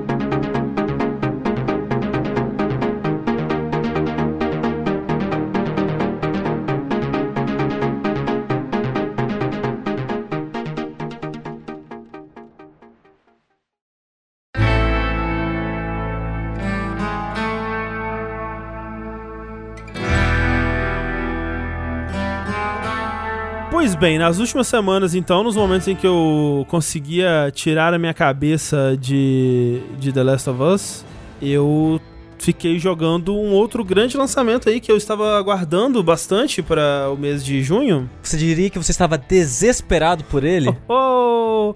É, não chega tanto, mas quase. Porque no caso eu vou falar sobre Desperados 3, que é um jogo de real-time tactics, que é um o gênero Morto. um gênero morto, né? Que hoje em dia tem basicamente um estúdio fazendo jogos nesse gênero, que é o Mimimi, que é o estúdio que fez o Desperados 3, fez é, alguns anos atrás, em 2016, eu acho. O Shadow. Shadow Tactics, que é um, um jogo nesse estilo com uma, um milieu de Japão é, feudal, assim, Japão na época dos samurais e ninjas e tal. Basicamente, esse tipo de jogo, pra quem não, não sabe do que eu tô falando, é jogos estilo Comandos ou estilo Desperados. né? Acho que Comandos e são os dois, dois grandes expoentes desse, desse gênero. Que é o seguinte, você controla uma equipe num ponto de vista aéreo, né? A câmera te lembra um jogo de estratégia em tempo real, tipo né, um Warcraft da vida. Só que ele é tático, e isso muitas vezes significa que ele é stealth. Tem como você jogar ele de outras formas, mas o jogo ele meio que exige o tempo todo que você seja estratégico com a sua movimentação, em como que você vai abordar os inimigos, na movimentação e, e uso de habilidades desses personagens que você está controlando. Que todos eles são personagens únicos, né? Que todos eles são personagens dessa história que são como se fossem heróis, né? Eles têm habilidades únicas e comportamentos únicos, capacidades únicas de movimentação, de, de, de como eles conseguem explorar o mundo também. E o Desperados 1, na verdade, foi o primeiro jogo desse gênero que eu joguei, antes até de Comandos, que ele veio numa revista, se eu não me engano. E eu ah, era apaixonado por Desperados na época. Eu, eu- é um jogo que eu nunca zerei, e aí eu entro aí num, num aspecto que eu acho que é um problema desse gênero de modo geral, mas que eu vou chegar nele, mas é. É um jogo que eu rejoguei o começo dele, sei lá, as dezenas de vezes, assim. E eu gosto muito da, dessa sensação que ele traz, que é uma, uma sensação de. Que me lembra um pouco até um pouco Hitman, assim, que ele te dá um mapa onde coisas estão acontecendo, personagens estão executando rotinas e estão fazendo coisas específicas. Existem oportunidades, né, específicas espalhadas por esse mapa. E cabe a você entender o funcionamento desse mapa, tal qual um. um Puzzle. É um puzzle, né? E, e você ir desembaraçando esse novelo, né? Um, um nó por vez, e cada nó é um. É um inimigo, né? Que você tem que eliminar de, de alguma forma ali pra avançar nesse mapa. E o lance é. Do Desperados 3 é que ele traz muitas das coisas que a Mimimi trouxe quando ela fez o, o Shadow Tactics, né? Que a, a principal é que os personagens eles são muito mais únicos, eu sinto. No Desperados 1 tinha isso, né? Dos personagens serem. tendo suas habilidades específicas, mas eles tinham muitas das mesmas habilidades, todos eles, sabe? Eles tinham. Especialmente em questão de movimentação, assim, não tinha tanta diferença. Alguns personagens conseguiam acessar coisas específicas do cenário. Obviamente eles tinham armas diferentes, mas meio que, tipo, ah, todos têm uma arma de fogo que vai ter uma- um poder e um alcance quase quase similar, né? Tirando, por exemplo, o médico, que ele tinha sniper, ou o Sam, que ele tinha a 12, que era um pouco mais diferente. Ou, por exemplo, todos eles conseguem derrubar um personagem no soco com a mesma facilidade, né? E conseguem arrastar. A maioria deles conseguem arrastar o corpo pra esconder com a mesma facilidade também. É, esse tipo de coisa é algo que o Shadow Tactics trouxe, que torna os personagens muito mais diferentes nesse, nesse sentido. E que torna eles mais únicos e, e torna mais necessário o uso deles em conjunção com os outros, né? Eu sinto que no Desperados 1 eu usava muito mais o John Cooper do que qualquer outro personagem, né? Porque ele é o protagonista, ele é o cowboy, meio que ele é o. Ele é tipo o Mario, né? Ele é equilibrado, ele é o mais equilibrado, ele tem habilidades que são muito versáteis, assim. Eu usava ele muito mais do que todos os outros, porque eu gostava mais das habilidades dele, eu estava mais familiarizado. E nesse, tanto como era no Shadow Tactics, ele te força um pouco a usar outros. E ele faz isso de maneiras bem interessantes até. Ele faz isso com a estrutura das missões, por exemplo. Ele tem missões que você simplesmente não tem o John Cooper. Você tá jogando com o McCoy e o personagem novo, que é o Hector, eu acho, né? E aí é só, só pode jogar com os dois. E agora se vira, porque esses personagens, eles, né, eles não são tão versáteis. Eles têm habilidades que são muito específicas e você vai ter que aprender muito bem a, a usar o que eles têm pra oferecer pra, pra você conseguir avançar. Mas ao mesmo tempo, André, eu me pego muito. Eu não sei se é eu, se é o jogo, provavelmente sou eu. Hum. Eu me pego muito jogando só com o personagem. É, Sempre. Porque, tipo, por exemplo, cada um tem meio que uma habilidade única e específica, que nem você comentou, mas eu meio que vou com um até não precisar dele. Aí quando. Ah, não, acho que o outro vai ser bom aqui. Aí trago o outro lá da puta que pariu, que eu nem mexi nele. Aí ele vem, uso aquele, a habilidade única dele e sigo. Eu sinto que eu, eu, sou, eu tô jogando muito assim. Provavelmente é um jeito lindo de jogar com todo mundo andando junto e ramificando os personagens, usando os negócios de parar o tempo pra controlar todo mundo.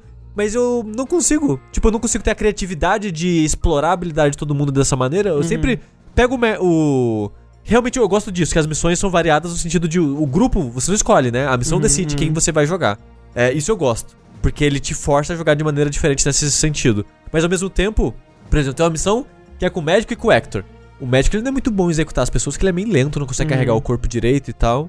Ele é bom em distrair, né? Com a, com a- mala lá e o pessoal fica meio stunado. Mas o Hector, ele mata. É o melhor em executar as pessoas e carrega o corpo mais rápido que todos. Então eu só jogava com o Hector. Só jogava com o Hector. E, tipo, no final tem até a contagem de mortes, né? Tipo, de quantos inimigos você matou com cada personagem. Tipo, sabe, o, o Connor. O Connor não, o médico. Ele matou, sei lá, seis. E o Hector matou 70. É, então, o lance que eu acho que eles fazem também, né, é, eu acho que eles fazem isso melhor do que no, no 1. Eu, não joguei, eu, eu nunca joguei o 2, nem o Hell Dourado, né, que é meio que um, um 3 que não é numerado do, do Desperados, mas enfim. O que eles fazem melhor é que, especialmente depois das primeiras fases, assim, é muito difícil você fazer uma coisa com um personagem só. Tipo, você vai é, abordar qualquer cara que tá num grupinho assim, outro cara tá vendo ele. Tipo, sempre tem alguém vendo o cara. E, tipo, você nunca consegue. Mesmo que você esteja num telhado, mesmo que você esteja escondidinho atrás de um arbusto e tal, assim. Porque ele tem a- aquilo do- dos cones de visão dos inimigos, né? Que você consegue ver exatamente.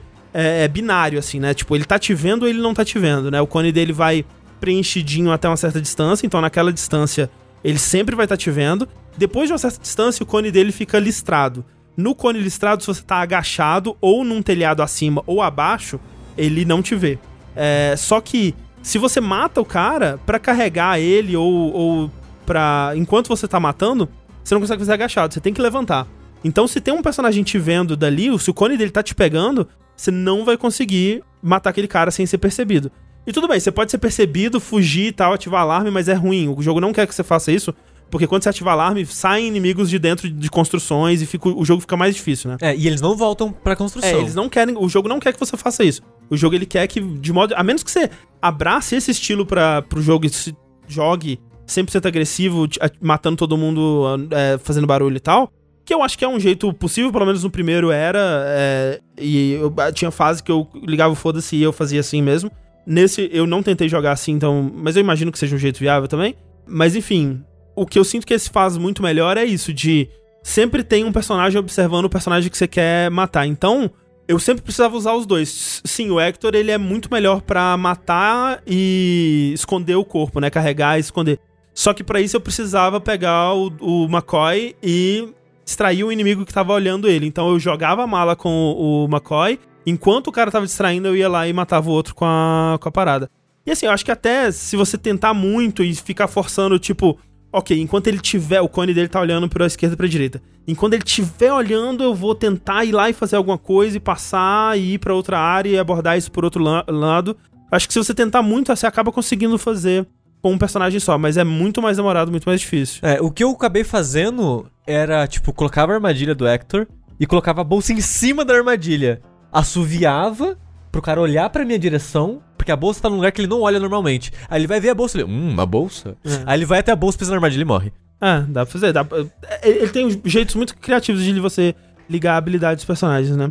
Uma coisa que tem que ser dita é que no. Eu acho, pela imagem, né, do, do- de divulgação do jogo, é que são cinco personagens. Acho que são cinco personagens. São cinco Cinco personagens no, no total. Acho que dois são novos e três são né, da, da, da série anterior. No primeiro você tinha o, o John Cooper, que é o cowboy é, normal. Você tinha a Kate, que tá nesse também. O Doutor, né? O McCoy, que também tá nesse. Esses são os três que retornam. É engraçado que eles não se reconhecem. Então, porque é um prequel. Ah, caralho. Então o. O cara que está controlando aqui, o Cooper, é ele jovem. É ele mais jovem. Não é o filho dele mais velho. Como assim? Não, é porque o, o- é o mesmo personagem que você controla, só que ele tá mais novo aqui. É porque no É começo do jogo. É que o tutorial está jogando com um filho. É ele jovem, mas também é o filho dele mais velho. Sim, quando você tá jogando no tutorial, é o pai dele mesmo, com o Cooper do jo jovenzinho. Ah, eu achei que no tutorial você tava jogando com o filho do personagem do 1. No tutorial você tá jogando com o filho do personagem do Então, aí dá Não, o- não, não, não, não. Desculpa. No tutorial você tá jogando com o personagem do 1 jovem. Ah, tá, ok, É. ok. Então essa É foi essa isso. minha confusão. Deixa eu perguntar um negócio. É, a gente tá vendo o clipezinho do jogo aqui no stream. Uhum, uhum. E tem um cronômetrozinho de last save e um número que tá aumentando. E tá me deixando nervoso. Alguém me explica o que, que é isso? É, isso é uma coisa muito importante do jogo, porque assim, an- antes disso, antes da gente falar dessa mecânica, falando dos personagens. Hum. Como esse jogo ele é um prequel, né? Então, uma das primeiras missões, acho que depois do tutorial, né? A primeira missão é você, a missão que você que o John Cooper conhece o doutor. Depois ele conhece a Kate, né? E depois É, o Hector, o Hector ele já conhecia, né? E tal. E o Hector é um personagem novo desse. Ah. E aí depois, muitas missões depois, você destrava outra personagem é, nova que.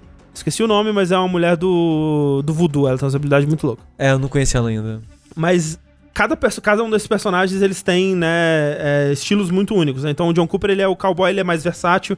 Ele tem uma faca que ele arremessa que é, é stealth, né? Tem o Hector, que ele é forte, então ele consegue é, matar os inimigos pesados do jogo, que isso é uma coisa nova também do, do Shadow Tactics. Não tinha no Desperados, pelo menos no original. Que é classes de inimigos diferentes, né? Que ah, o inimigo de poncho. Até tinha isso do, de inimigos que não são facilmente distraíveis, né? Mas aqui é muito específico. Ah, o inimigo de poncho ele não pode ser distraído. Ah, o inimigo de, de sobretudo e, e bandana, ele. Não pode tomar... Tipo, a, a stealth, né? Que o... É, os, os personagens normais que não são Hector não conseguem matar ele com stealth. E ele reconhece a Kate se ela tiver é, disfarçada. A Kate, por exemplo, ela já é muito mais única do que ela era no Desperados 1. Que ela tem essa coisa do, do disfarce, que ela pode encontrar um disfarce, meio com uma coisa meio Hitman na fase. E aí, com o disfarce, ela consegue andar livremente, né? E ela consegue seduzir os personagens, que tinha essa coisa dela seduzir os personagens, os inimigos no, no 1, mas era, era diferente, né? Como funcionava isso. E é muito engraçado que quando o jogo te ensina essa a parada, a habilidade dela de seduzir, aparece, você acha num tooltipzinho, né? Tipo um, um pergaminho flutuando assim no, no jogo, aí você se interage, aí mostra. Ela pode seduzir os inimigos e levar eles para os outros lugares pra você finalizar eles. Mas só funciona com um guardinha vagabundo, porque fala. E é engraçado que ela fala especificamente o contrário, né? Fala, não funciona com Pon, com os personagens de post, de sobretudo, e personagens femininos. É tipo pessoal com guardinha bucha. É. Que É não porque, é porque é muito roubada essa habilidade, É bem né? roubado, Porque, é bem tipo, roubado. e assim, né? Um tanto quanto heteronormativo, mas realmente, é, é, quando são guardas normais, bucha, mesmo os de poncho, você consegue distrair eles, você não consegue tirar eles dali, mas você consegue fazer eles olharem pra outro lado. Nossa, isso é muito bom, tipo, muito, muito bom. É, tem é, momentos do jogo que isso é fundamental. E aí o médico, ele tem a sniper, né? Ele atira de longe, ele tem um, um balãozinho que ele que ele joga e é, é, tipo, é sonífero, faz todo mundo dormir em área. No 1 tinha uma parada muito legal, que era um balãozinho dele que. um balãozinho de veneno que você colocava num balão mesmo que flutuava. E você soltava o balão e ele ia andando pela fase. E você de longeaço atirava nele e ele caía, tipo, do outro lado da fase, assim. Maneiro. E era muito bom. É porque o André tá falando balão, mas é um frasco de vidro, tá, gente? É, porque eu penso no balão, balão. Sim, sim, enfim, sim. É, é um, fra- um ampola, né? E a, e a mulher do voodoo, é interessante que ela consegue gastar um ponto de vida dela pra tomar controle de um inimigo. Então ela controla o inimigo, ele consegue é, interagir com coisas no cenário ou atirar em alguém. E ela consegue também linkar dois inimigos é, numa, numa magia louca lá, que o que acontece com um acontece com o outro. E ela tem um gato que ela manda o gato. É tipo. No, e, e ela tem um gato, ponto. é, o gato ela manda pra distrair. Tipo, no, no 1 tinha uma menininha que ela mandava, acho que um macaquinho também que distraía a galera. ok. Isso que o Tengu tava perguntando, que tem uma- um timer de último save na tela, é algo que o, os jogos dessa, desse gênero, eles, eles abraçaram pra eles como parte da, do game design, né? Que era algo que você podia fazer, você tinha como fazer quick save, quick load no, no jogo original. E até no Shadow Tactics, assim, é, era. No Shadow Tactics, se eu não me engano, inclusive tinha esse contador também. É, Ele aparecia pra mostrar quando foi seu último save. Mas no Desperados 3, eu sinto que eles implementaram isso com muito mais, assim, cara, isso é importante. Aprenda que você tem que fazer isso. Se você não fizer isso, você não vai aproveitar o jogo. Porque na primeira missão, ele vai te conduzindo por ela, assim, tipo, ok, vem cá, é, aprenda a matar esse cara aqui no, no- com a faquinha e tal. E aí, o próximo tutorial é salva. Aperta o botão de salvar agora. Porque o jogo ele quer que a cada ação que você faça, você salve. Porque ele é isso, ele é tentativa e erro. E é muito engraçado que. Você tá jogando no PC ou no console? No console. Eu também tô jogando no console e isso funciona bem porque é comum isso de, de save scan não funcionar tão bem em console, ou ser tão prático em console quanto é no PC, né? Só que aqui eles colocaram o touchpad É. é salva. Uhum. E tipo, é rapidinho. Você quer dar load? Options, já, já a primeira, primeira opção, opção, é. já é o loading. E você tem três autosave, né? Fica, Uhum. fica ciclando os três últimos né, que você fez. Então, tipo, você quer dar load, tipo, é 5 segundos. É bem rapidinho, Bem então rapidinho, funciona né? muito bem em console isso.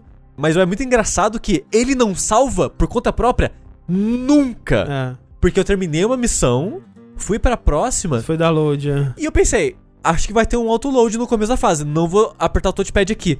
Fui tentar executar o primeiro grupinho ali, me viram, ah, beleza, vou dar load. Voltei pra outra missão. Caramba. É isso mesmo, é isso mesmo. E, e, tipo, o load entre missões são bem longos pra compensar o load rápido de, de checkpoint, de, de, de quando você tá carregando durante a mesma fase. Então, tipo, foi um cara, nossa, foi um tempão entrando na fase antiga, eu só que, tipo, executando o, sei lá, o último inimigo que faltava e load gigante pra começar a fase de novo. Então é muito engraçado isso. É, é uma parte muito importante do, do game design, assim, e é muito diferente, né? É uma filosofia de jogo de stealth muito diferente do The Last of Us, por exemplo, que a gente tava falando, né? Que é, é um jogo de adaptar, né? De improvisar e de reagir de acordo com o que acontece, de abraçar os seus erros e tal. E nesse não, é cometer um erro, load.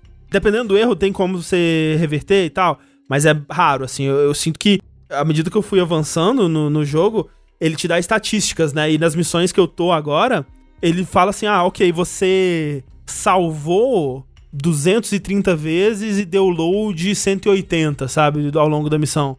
Porque é isso, é tipo, salva, tenta uma coisa. Ah, não deu, tenta outra. Ah, não deu, tenta outra. Ok, funcionou, salva. E vai em frente. E como o Sushi disse, é tão implementado como parte, né, da experiência, que pra mim funciona. É diferente, é tipo, Sim. é aquela experiência que eu falei de você desenrolar um, um novelo de, de corda embolada, sabe? Você tenta desembolar aqui, ah, não é aqui. Você vai tentando, ah, ok, aqui, aqui eu consegui uma. Nessa uma, ela me levou pra outras possibilidades aqui. Então, ele te dá uma situação que parece. Quando você olha é, imediatamente, parece impossível. Caralho, como que eu. Tá todo mundo andando e me vendo, e todo mundo tá sendo observado por outro personagem, e eu não consigo mandar meus personagens pra cá porque eles vão ser vistos. Aí você, ah, ok, esse cara aqui, se eu distrair esse outro aqui, eu consigo tirar ele e esconder a tempo. Ok, tirei esse cara, ó, então agora abriu um pouco mais aqui que eu posso me infiltrar. E você vai aos pouquinhos conseguindo, sabe? É tipo, é uma caixa de puzzle mesmo o jogo. É, ele, ele é de um em um. Você vai É. de, de um em um, cara, abrindo o caminho pra vitória. É, mas voltando no botão de save por um segundo, tem como desligar, tá? Ah, o aviso na tela. Eu desliguei. Primeira É. coisa que eu fiz foi desligar. Tem, tem como desligar. Porque tava me irritando muito também, igual e, e tem até como você personalizar, tipo assim, ah, o aviso aparece quando passa. Um lá, minuto, cinco é, minutos, cinco dez minutos e minutos. Uma, uma coisa que eu tô tentando perguntar faz um tempo. Vocês estão jogando no console. Uhum. Uhum. O controle bonitinho, esse tipo de jogo. Porque esse tipo de jogo eu penso muito PC, né? Porra, PC, Uhum, teclado, uhum, mouse. sim. É de boa jogar no controle? É gostoso? Tanto o Desperados quanto o Shadow Tactics eu só tinha jogado no PC e eu tava muito receoso de jogar no, no console. E funciona muito bem. É. Tipo, Ai, que é, ele tem controle. Ao invés de você clicar, né? Que como é no PC, você tem controle direto sobre o personagem com o analógico. E, né, os atalhos pras coisas, assim. Como é muita coisa, não é tão Natural, fluido né? e natural. Você tem que às vezes pensar, ok, o R1 eu troco de personagens, o L1 eu escolho as habilidades, tal. Então assim, é, mas funciona, assim, funciona muito melhor do que eu achei que fosse funcionar. O meu, meu problema nem seria tanto o botão, meu problema é o cursor, porque tem muito cursor que é ruim de mover no analógico, né? Ah, então, mas não tem o Não, cursor. não tem cursor. É, é tudo direto, o controle direto do personagem no, no analógico. Ah, não tem cursor. Não, é. Ah, interessante. nossa, então, porra, então talvez seja legal. Tem como eu pausar pra o- observar o Então, cenário? E tipo, tem. porque, porque eu, eu, eu ia ficar muito ansioso de muita coisa acontecendo e não poder parar pra olhar, meu Deus. É. Isso é parte do, do game design também. É tipo uma. uma não se está falando que ele não consegue fazer muito isso, mas é, é algo que eu gosto muito de fazer e que é importante de fazer.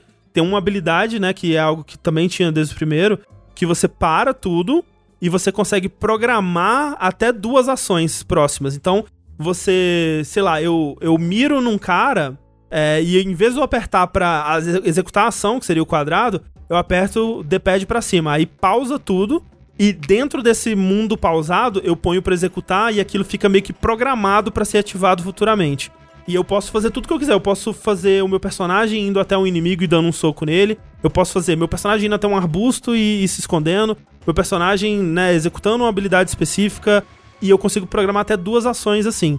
E aí, a qualquer momento, quando você, você programou essas ações, você despausou e tal, a qualquer momento você pode ir lá, apertar triângulo e essas ações são executadas. Então você consegue fazer ações em conjunto que é muito legal, assim. Então, tipo, você consegue fazer até, tipo, três coisas ao mesmo tempo. Que você programou dois personagens para fazerem coisas específicas, com o terceiro você tá controlando em tempo real. Então, eu tô controlando esse cara para pegar um cara aqui, quando eu aperto o triângulo, vem meus dois outros caras e pegam os outros dois aqui. E tudo sincronizadinho ao mesmo tempo é muito da Legal. hora, assim. É muito Parece legal. bacana mesmo.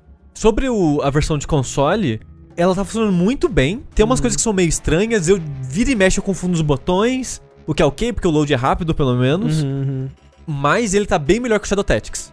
Porque o Shadow Você Tactics. jogou no console? Eu joguei no Ah. PS4 e eu fiz acho que duas missões e parei, porque tava horrível de jogar. Hum. Eu não lembro mais Mas o comparar. o- Então, eu não consigo mais lembrar quais eram as minhas críticas. Porque aqui tá funcionando tão redondo que tá ótimo, sabe? É porque, tipo, aqui você sente que não é o ideal. Que provavelmente no mouse ele seria melhor. Uhum. Mas que funciona muito bem. É, sim. Você consegue jogar de boa. Você não sente que o jogo tá te atrapalhando, o controle tá te atrapalhando, sabe? Ah, no, no Shadow Test que você sentia isso. No Shadow Tactics eu sentia que era, era uma gambiarra que não tava funcionando. Sei. É porque quando você falou que no console tava bom, eu pensei, mas tava caindo frame no console? O que que tá acontecendo? Não, não. O- os controles, você não tem isso de você parar o tempo por, por, eh, por exemplo. E eu lembro que controlar a câmera era pior. Nesse tem tanta opção que, por exemplo, o analógico direito no começo, como o jogo ele é, é top-down, né? a- o analógico direito ele anda pelo cenário. Ele move a câmera. É, em vez de ele, tipo, girar em torno do personagem, digamos assim, igual num jogo de terceira pessoa, ele anda pelo cenário. Mas, você pode ir nas opções e desligar isso. Ah. O que, que eu fiz? Agora o meu analógico direito, ele é pra cima e pra baixo é zoom in, zoom out, e pros lados é girar em torno do meu personagem. Ah, olha só. Aí como é que eu movo a câmera agora pelo cenário? Eu seguro o R2. Ah, tá. Aí agora o analógico vira isso. É que é invertido, porque do jeito que começa é o contrário, né? Sem segurar, você move a câmera e segurando, ele te dá essas opções de zoom out ou É, girar. e eu prefiro muito mais do jeito que tá. Uhum. Que legal que ele te dá as opções, sabe? É, sim. É, sim. exato. Também tem uma coisa que eu acho muito boa nele, e isso não é caso do port, mas do jogo mesmo. Ele é muito bom em te mostrar quem tá vendo quem, cone de visão de quem, Uhum, uhum. e esse tipo de coisa. Você tem esse feedback de, pera, isso que eu, isso que eu vou fazer, qual vai ser a área do barulho que eu vou fazer? Esse inimigo, até onde ele tá vendo, e até onde que ele tá vendo só aquele listradinho, né? Que ele tá vendo Sim, uma visão sim. parcial do lugar. Se você segurar o pra esquerda no D-pad, a câmera fica solta também e fica um marco, um mar, Interrogaçãozinha. uma interrogação no centro da tela que você pode mirar nos inimigos e você vai ver o cone de visão deles. E se você clicar no inimigo, vai mostrar quem tá vendo ele. É, tipo, aparece, aparece um- uma, uma linha mostrando que, tipo assim, ó, apareceu essa linha, então significa que tem alguém daqui e ele te mostra de onde tá vindo a linha, tipo, esse inimigo tá vendo esse inimigo. Que é muito importante isso, né? Tipo, você só vai conseguir tirar aquele inimigo se não tiver ninguém vendo ele. Então você tem que lidar com quem tá vendo ele pra depois tirar aquele inimigo. Então, é toda uma, uma viagem. aí. Tática. Ele tem, tipo, tipo um fog of war, alguma coisa assim, ou eu consigo enxergar o mapa todo? Você vê tudo. Ai, que bom. Caramba, que legal. Eu nunca joguei jogos desse gênero, eu nunca joguei Desperado, nunca joguei Comando. Tipo, eu joguei um pouquinho de comandos no PS2, mas acho que era diferente né, do comandos de PC. Hum, é, é, nunca joguei de PS2. E o Shadow Tactics eu não gostei muito. Então eu fui pro Desperados 3 meio que tipo, ah, vamos ver qual é dessa aqui, né? E acabou que eu tô curtindo, porque, que nem o André falou, eu tô sentindo que ele é bem Hitman na pegada Ah, dele. Eu ah. não sei se antigamente era assim, mas agora eu tô achando bem Hitman a pegada dele. Ele é mais. É, eu gosto mais do Hitman, mas é interessante o que eles estão fazendo aqui. Ele é bem um jogo de puzzle, e é esse aspecto que eu tô mais gostando dele, porque ele. Que nem eu falei do The Last of Us 2, que os encontros são pequenos focos de inimigos. Esse jogo é a mesma coisa. É um mapa grande, que vai ter um grupinho aqui, há um grupinho ali, há um grupinho ali, e cada área dessa é um puzzle meio que separado Uhum. entre si. Então sempre que você chega no, no pedacinho novo do cenário é. Tá, o que, que tá acontecendo aqui? Ah, esses dois personagens estão conversando. Aí tem um outro que tá observando a conversa daquele. Aí tem um outro que tá, sei lá, tá trabalhando alguma coisa e ele só vai, tipo, virar se fizer barulho. Então aí você pensa, tá, o que eu faço? Ah, eu, tenho que tirar primeiro esses dois aqui. Não, primeiro tem que tirar o cara que tá observando a conversa. Pra depois eu mato os dois que estão conversando. Então, essa parada do puzzle de você olha o cenário e fica, tá, o que, que eu faço? Quais, quais personagens eu tenho? Que possibilidade eu tenho? Isso eu tô achando bem divertido. E isso é algo que o Shadow Tactics fazia também, mas que ele, ele, eu acho que ele faz mais e melhor e lembra mais até Hitman nesse sentido, que tem, ele tem mais essas oportunidades únicas, né? Tipo, tem uma, uma das primeiras missões, a missão que você conhece o, o Hector, que é o Cooper e o Hector. É, você tem que matar acho que, acho que cinco caras espalhados pelo mapa, né? E cada um desses você pode chegar lá dar um tiro, ou você pode usar uma, uma morte que parece um acidente pelo cenário, né? Então, ah, o cara ele tá tentando é, montar no touro. Você pode irritar o touro para dar uma chifrada nele. O, a, um, uma mulher ela tá no, no bar. Você pode envenenar o negócio de uísque pra levarem uísque pra ela e ela morrer envenenada. Ah, o cara tá na construção lá. Você pode derrubar um pedaço da construção em cima dele. Tá, então, ele tem mais desses momentos, assim, que são mais, é, mais únicos. Criam essas oportunidades que incentivam você a explorar mais até, né? Por exemplo, pra envenenar a parada de, de whisky, você tem que encontrar onde tá o Laudano, né? Que você tem que jogar o Laudano no, no parada. Você não começa com esse item. Uhum. Você tem que encontrar ele no cenário primeiro, para depois ir lá e completar. Então, eu tô gostando bastante, assim. A única coisa que eu é, não gosto, e que na verdade é um problema de, de todos esses jogos, e até problema até do ritmo mesmo, é que eu sinto que esses jogos eles funcionam para mim até uma certa escala de missão, assim. E eles parece que eles vão só crescendo, sabe? Tipo, eu gosto muito das primeiras missões desses jogos. É por isso que eu joguei tanto as primeiras missões de Desperados.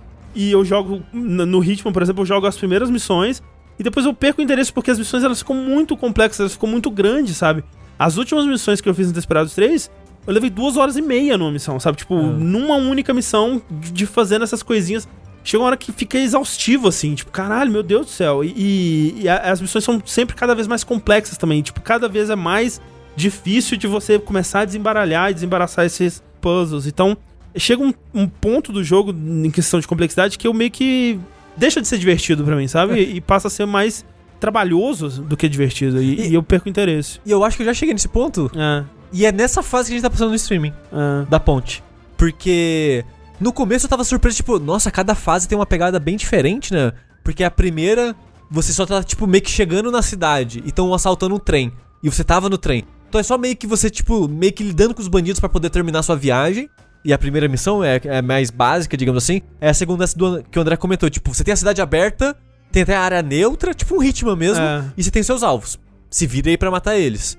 Aí a próxima fase é a da apresentação da mulher. Então uhum. ela já começa num ritmo diferente, com ela um é grupo diferente. diferente. Né? Do casamento, né? Isso. Aí depois a próxima fase é na noite. Eu queria que ela fosse mais diferente devido ao contexto, mas ela a parada que ela apresenta é que ela é de noite e, tem as, a, e os inimigos eles vêm menos, só que você tem tocha. É. E os inimigos te vêm com a tocha. Porém, tem várias poças de óleo que você pode jogar a tocha. Então, tipo, tem o risco de. Pera, eu vou pegar essa tocha e vou levar para lá mesmo. Os inimigos vão ver com mais facilidade. Ah, mas se eu jogar o óleo lá, vou matar a galera. Então, todos foi únicas. Uhum. Aí chega da ponte, que é a sexta, é meio que só. É uma fase muito grande. É, é essa é a parada dela. É uma é fase muito, muito grande. grande. É. E eu tô, tipo, na metade dela e eu tô meio cansado já. Ah, não, e é foda, que você vai pegar o dinamite, você vai voltar, vai acontecer mais é. coisa. Não, essa da noite eu levei uma hora e meia já. É, então, essa, essa do, do, do explodir a ponte é gigantesca, assim, e as outras não ficam muito atrás. Acho que, consistentemente, cada uma frase tá sendo maior do que a outra até agora. Eu, eu devo ter feito umas 10 missões do jogo, tô no, no final da, da capítulo 2, digamos assim, e tá muito comprido, velho. É, é, as séries estão ficando muito longas e para mim podia voltar um pouco, sabe? Podia voltar uhum. um pouco, assim. Eu acho que de vez em quando uma fase do tamanho dessa do trem, ok. Até porque ela é a conclusão do capítulo, eu tipo, ah, ok. Uhum. É uma, uma fase especial, assim, como se fosse um, um boss, assim, né? Acho ok, mas se, se, ele continuar seguindo nessa proporção, eu sinto que eu vou perder o interesse. Uhum. Porque eu já tô meio. Uh, rapaz, cansado, assim, né? Então. É. é mas é um jogo muito legal. É, é um tipo de jogo que é, não se faz mais hoje em dia, né? Não, não é um puta sucesso de, de público. Estão dizendo que o Desperados 3, em questão de vendas, ele tá meio que flopando. O que é triste, porque realmente não, não, não tem muito jogo desse tipo, né? Então, tô gostando, tô gostando. Tirando essa ressalva, né? Do tamanho das fases, é um, um tipo de jogo que eu gosto demais. Assim.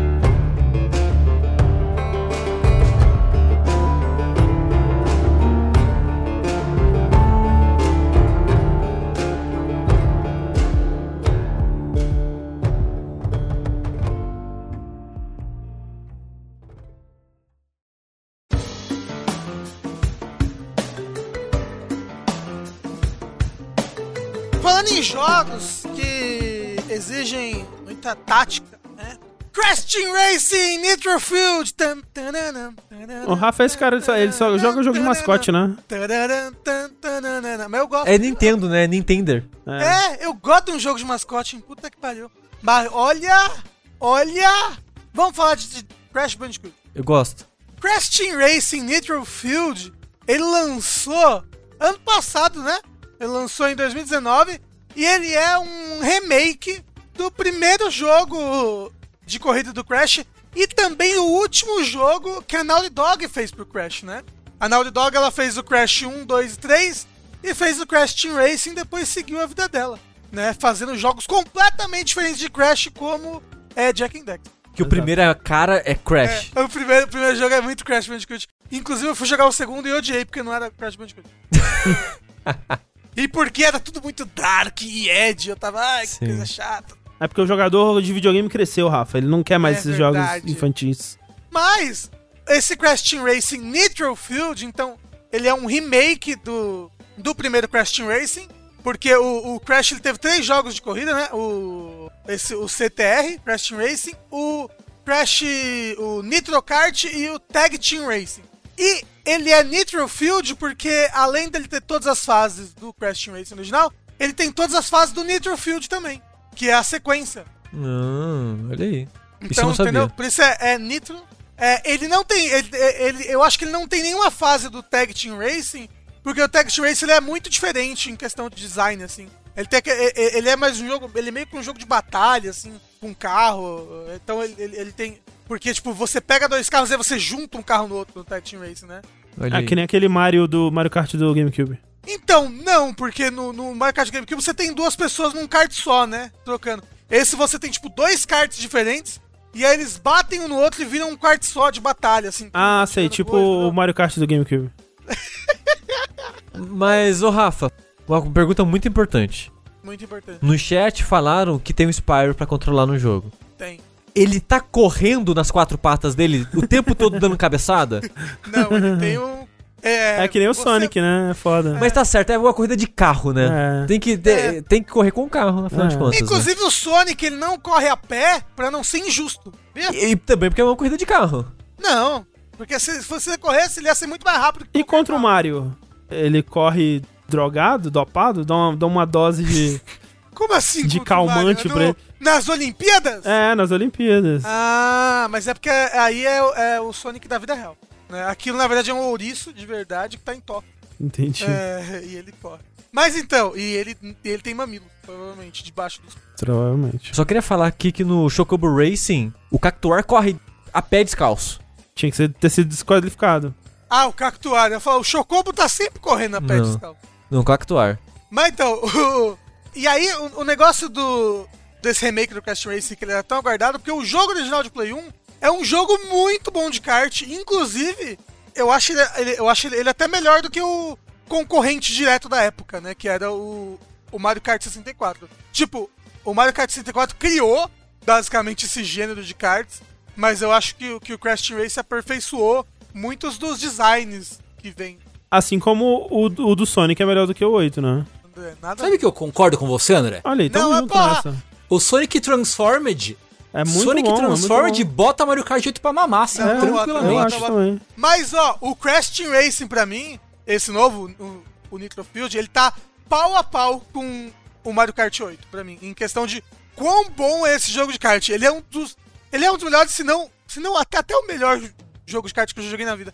O negócio, ô Tengu Maru, é que ele, ele é o Dark Souls dos jogos de kart, Tengu. Não, mas eu, eu lembro de jogar CTR na época do Play 1, e eu lembro dele ser. de eu estranhar jogar ele, porque ele é muito mais difícil que o Mario Kart ou qualquer outro joguinho mais arcade de, de corrida assim. Eu lembro dele ser bem difícil. Não só ele é bem difícil, como ele também é bem técnico. Sim, sim. né? Tipo, sim. ele, o dash dele, o drift, funciona de maneiras que exigem mais precisão, mais técnica pra você conseguir, Mais atenção, conseguir né? executar. Né? Um moço no, no chat falou: Ah, quem criou o gênero de kart foi o Super Mario Kart. Mas quem fez o gênero de kart do jeito que, que virou foi Mario Kart 64, gente. O pulo de uma- do, Super Mario Kart pro Mario Kart 64 é enorme, assim. Eu lembro no CTR original que a IA do jogo era muito mais inteligente, assim. É, se eu é, me tipo, lembro bem. A inteligência artificial do, do pessoal no, no CTR é muito agressiva, né? Muito É, então, é bem agressivo. o negócio é, ele é um jogo de corrida de kart, corridinha, blá blá, e corrida de kart que nem Mario Kart, maluca por cenários muito variados, com, com muitos perigos, né, pela fase, muitas armadilhas, fogo, lava, lugar pra cair, monstro e coisa acontecendo. Inclusive, ele é um jogo lindo pra arregaçar esse CTR. Ele é muito bonito. Ca- Cada fase nova que é abrindo no modo aventura, que depois eu falo um pouco mais, eu ficava assim, é, embasbacado. porque Caramba, que fase bonita da porra.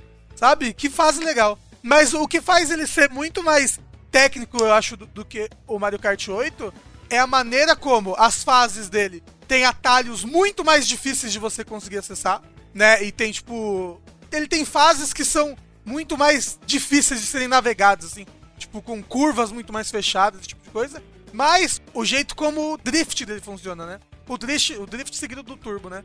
No Mario Kart, normalmente você você segura o botão de drift, você derrapa e no momento que você soltar, dependendo de quanto tempo você segurou, você vai dar, você vai dar, dar, dar um turbo com mais força, né?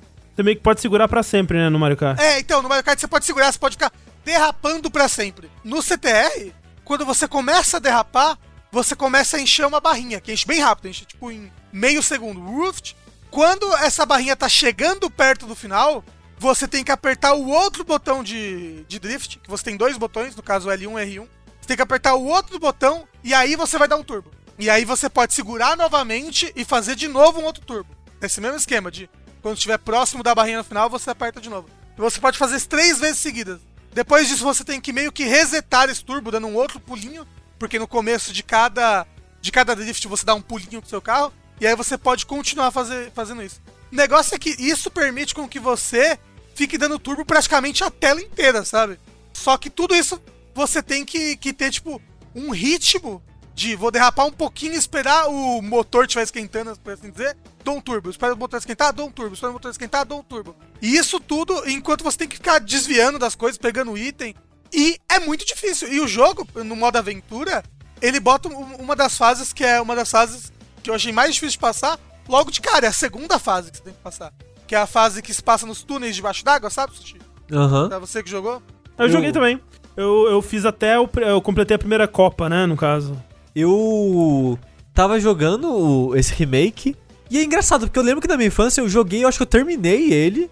Aí tava rejogando agora, vi que tinha Easy, eu, nossa, que loucura Easy, né? Mas é. Por que será que tem Easy pra um jogo de Esses, kart, jo- esses né? jogadores de hoje em dia precisam sempre do modo E easy. caralho, eu não. Eu não sei se eu tive dificuldade de cara já na segunda corrida, mas eu lembro que o chefe da primeira fase, do primeiro mundo da Copa, né? Que é o, o cachorro lá, eu fiquei muito tempo nele. Você quis dizer o Muito. Dingo?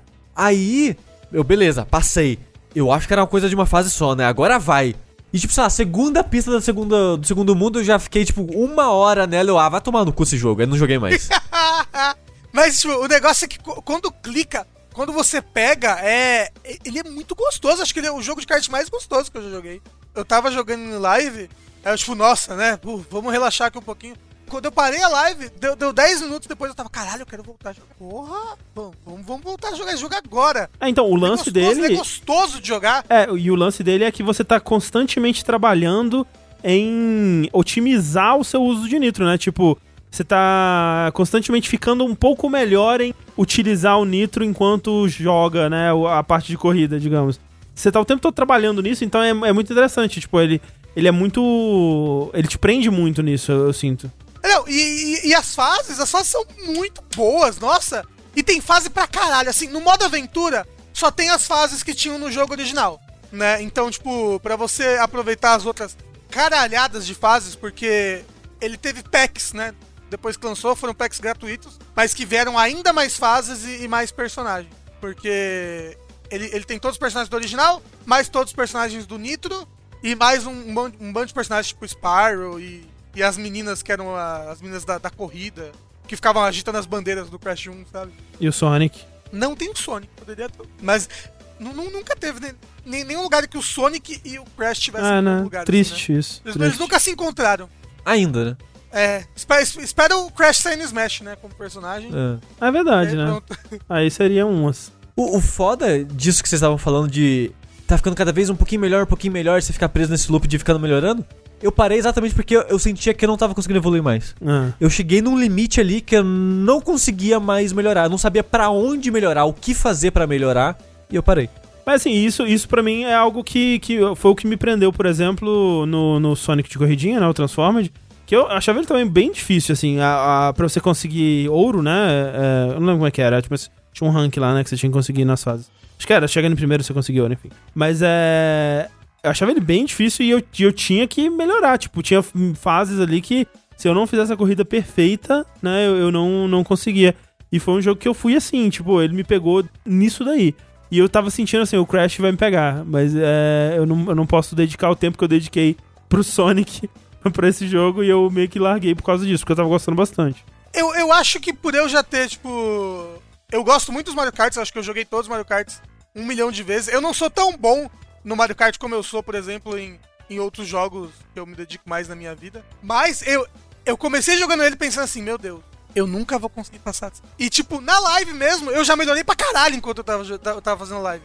Conversando com o pessoal do chat, pegando dica e jogando ele essas, tipo, eu, eu acho que eu venci três mundos na live, nas três horas que eu joguei, tipo, eu Você tá fazendo diverti tudo? demais. Tava, tava fazendo tudo na live. Tava pegando, tava fazendo aquelas missões de coletar o cristal, sabe? Uhum, Assim, eu, eu não tava voltando nas fases antigas pra fazer os time trial. Que aí é, é- é mais complicado. O Sushi, Rafa, ele falou que ele entrou na sua live só pra ver você se fudendo e se decepcionou. É, porque o Rafa tava jogando bem. Fiquei com raiva. o, o sushi, olha isso daqui, olha isso daí, André. O sushi entra na live que eu tava conversando com o Bob e com o Yoshi. E aí a gente tava conversando sobre feijão. E a gente não sabia muito sobre feijão.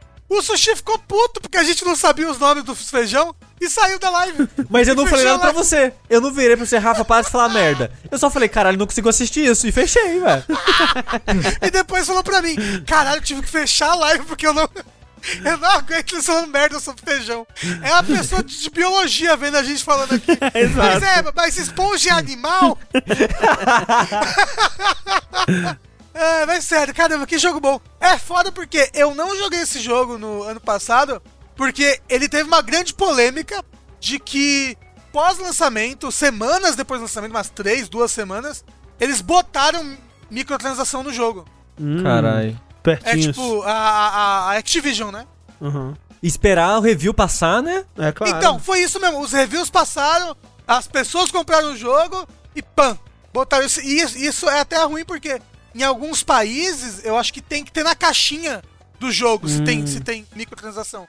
E como na época do lançamento não tinha, então, tipo, nas caixas dos jogos não, não, tava avisando isso, sabe? Que o jogo possuía microtransação dentro. E é o, um tipo de, de, de microtransação bem hum, chata, assim, por exemplo, sushi.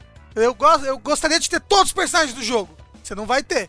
Por exemplo, você não, não, vai, não vai ter o Spyro agora. Porque você tem que esperar aparecer na loja, que muda todos os dias, o Spyro. Pra comprar. E aí, se você tiver moeda o suficiente, você compra. Você ganha moedas fazendo as corridas, assim, tipo, no online você ganha bastante. Jogando sozinho, tudo, tudo que você faz, você ganha moedinhas. Mas o negócio é, vamos por que hoje apareceu um personagem legal lá.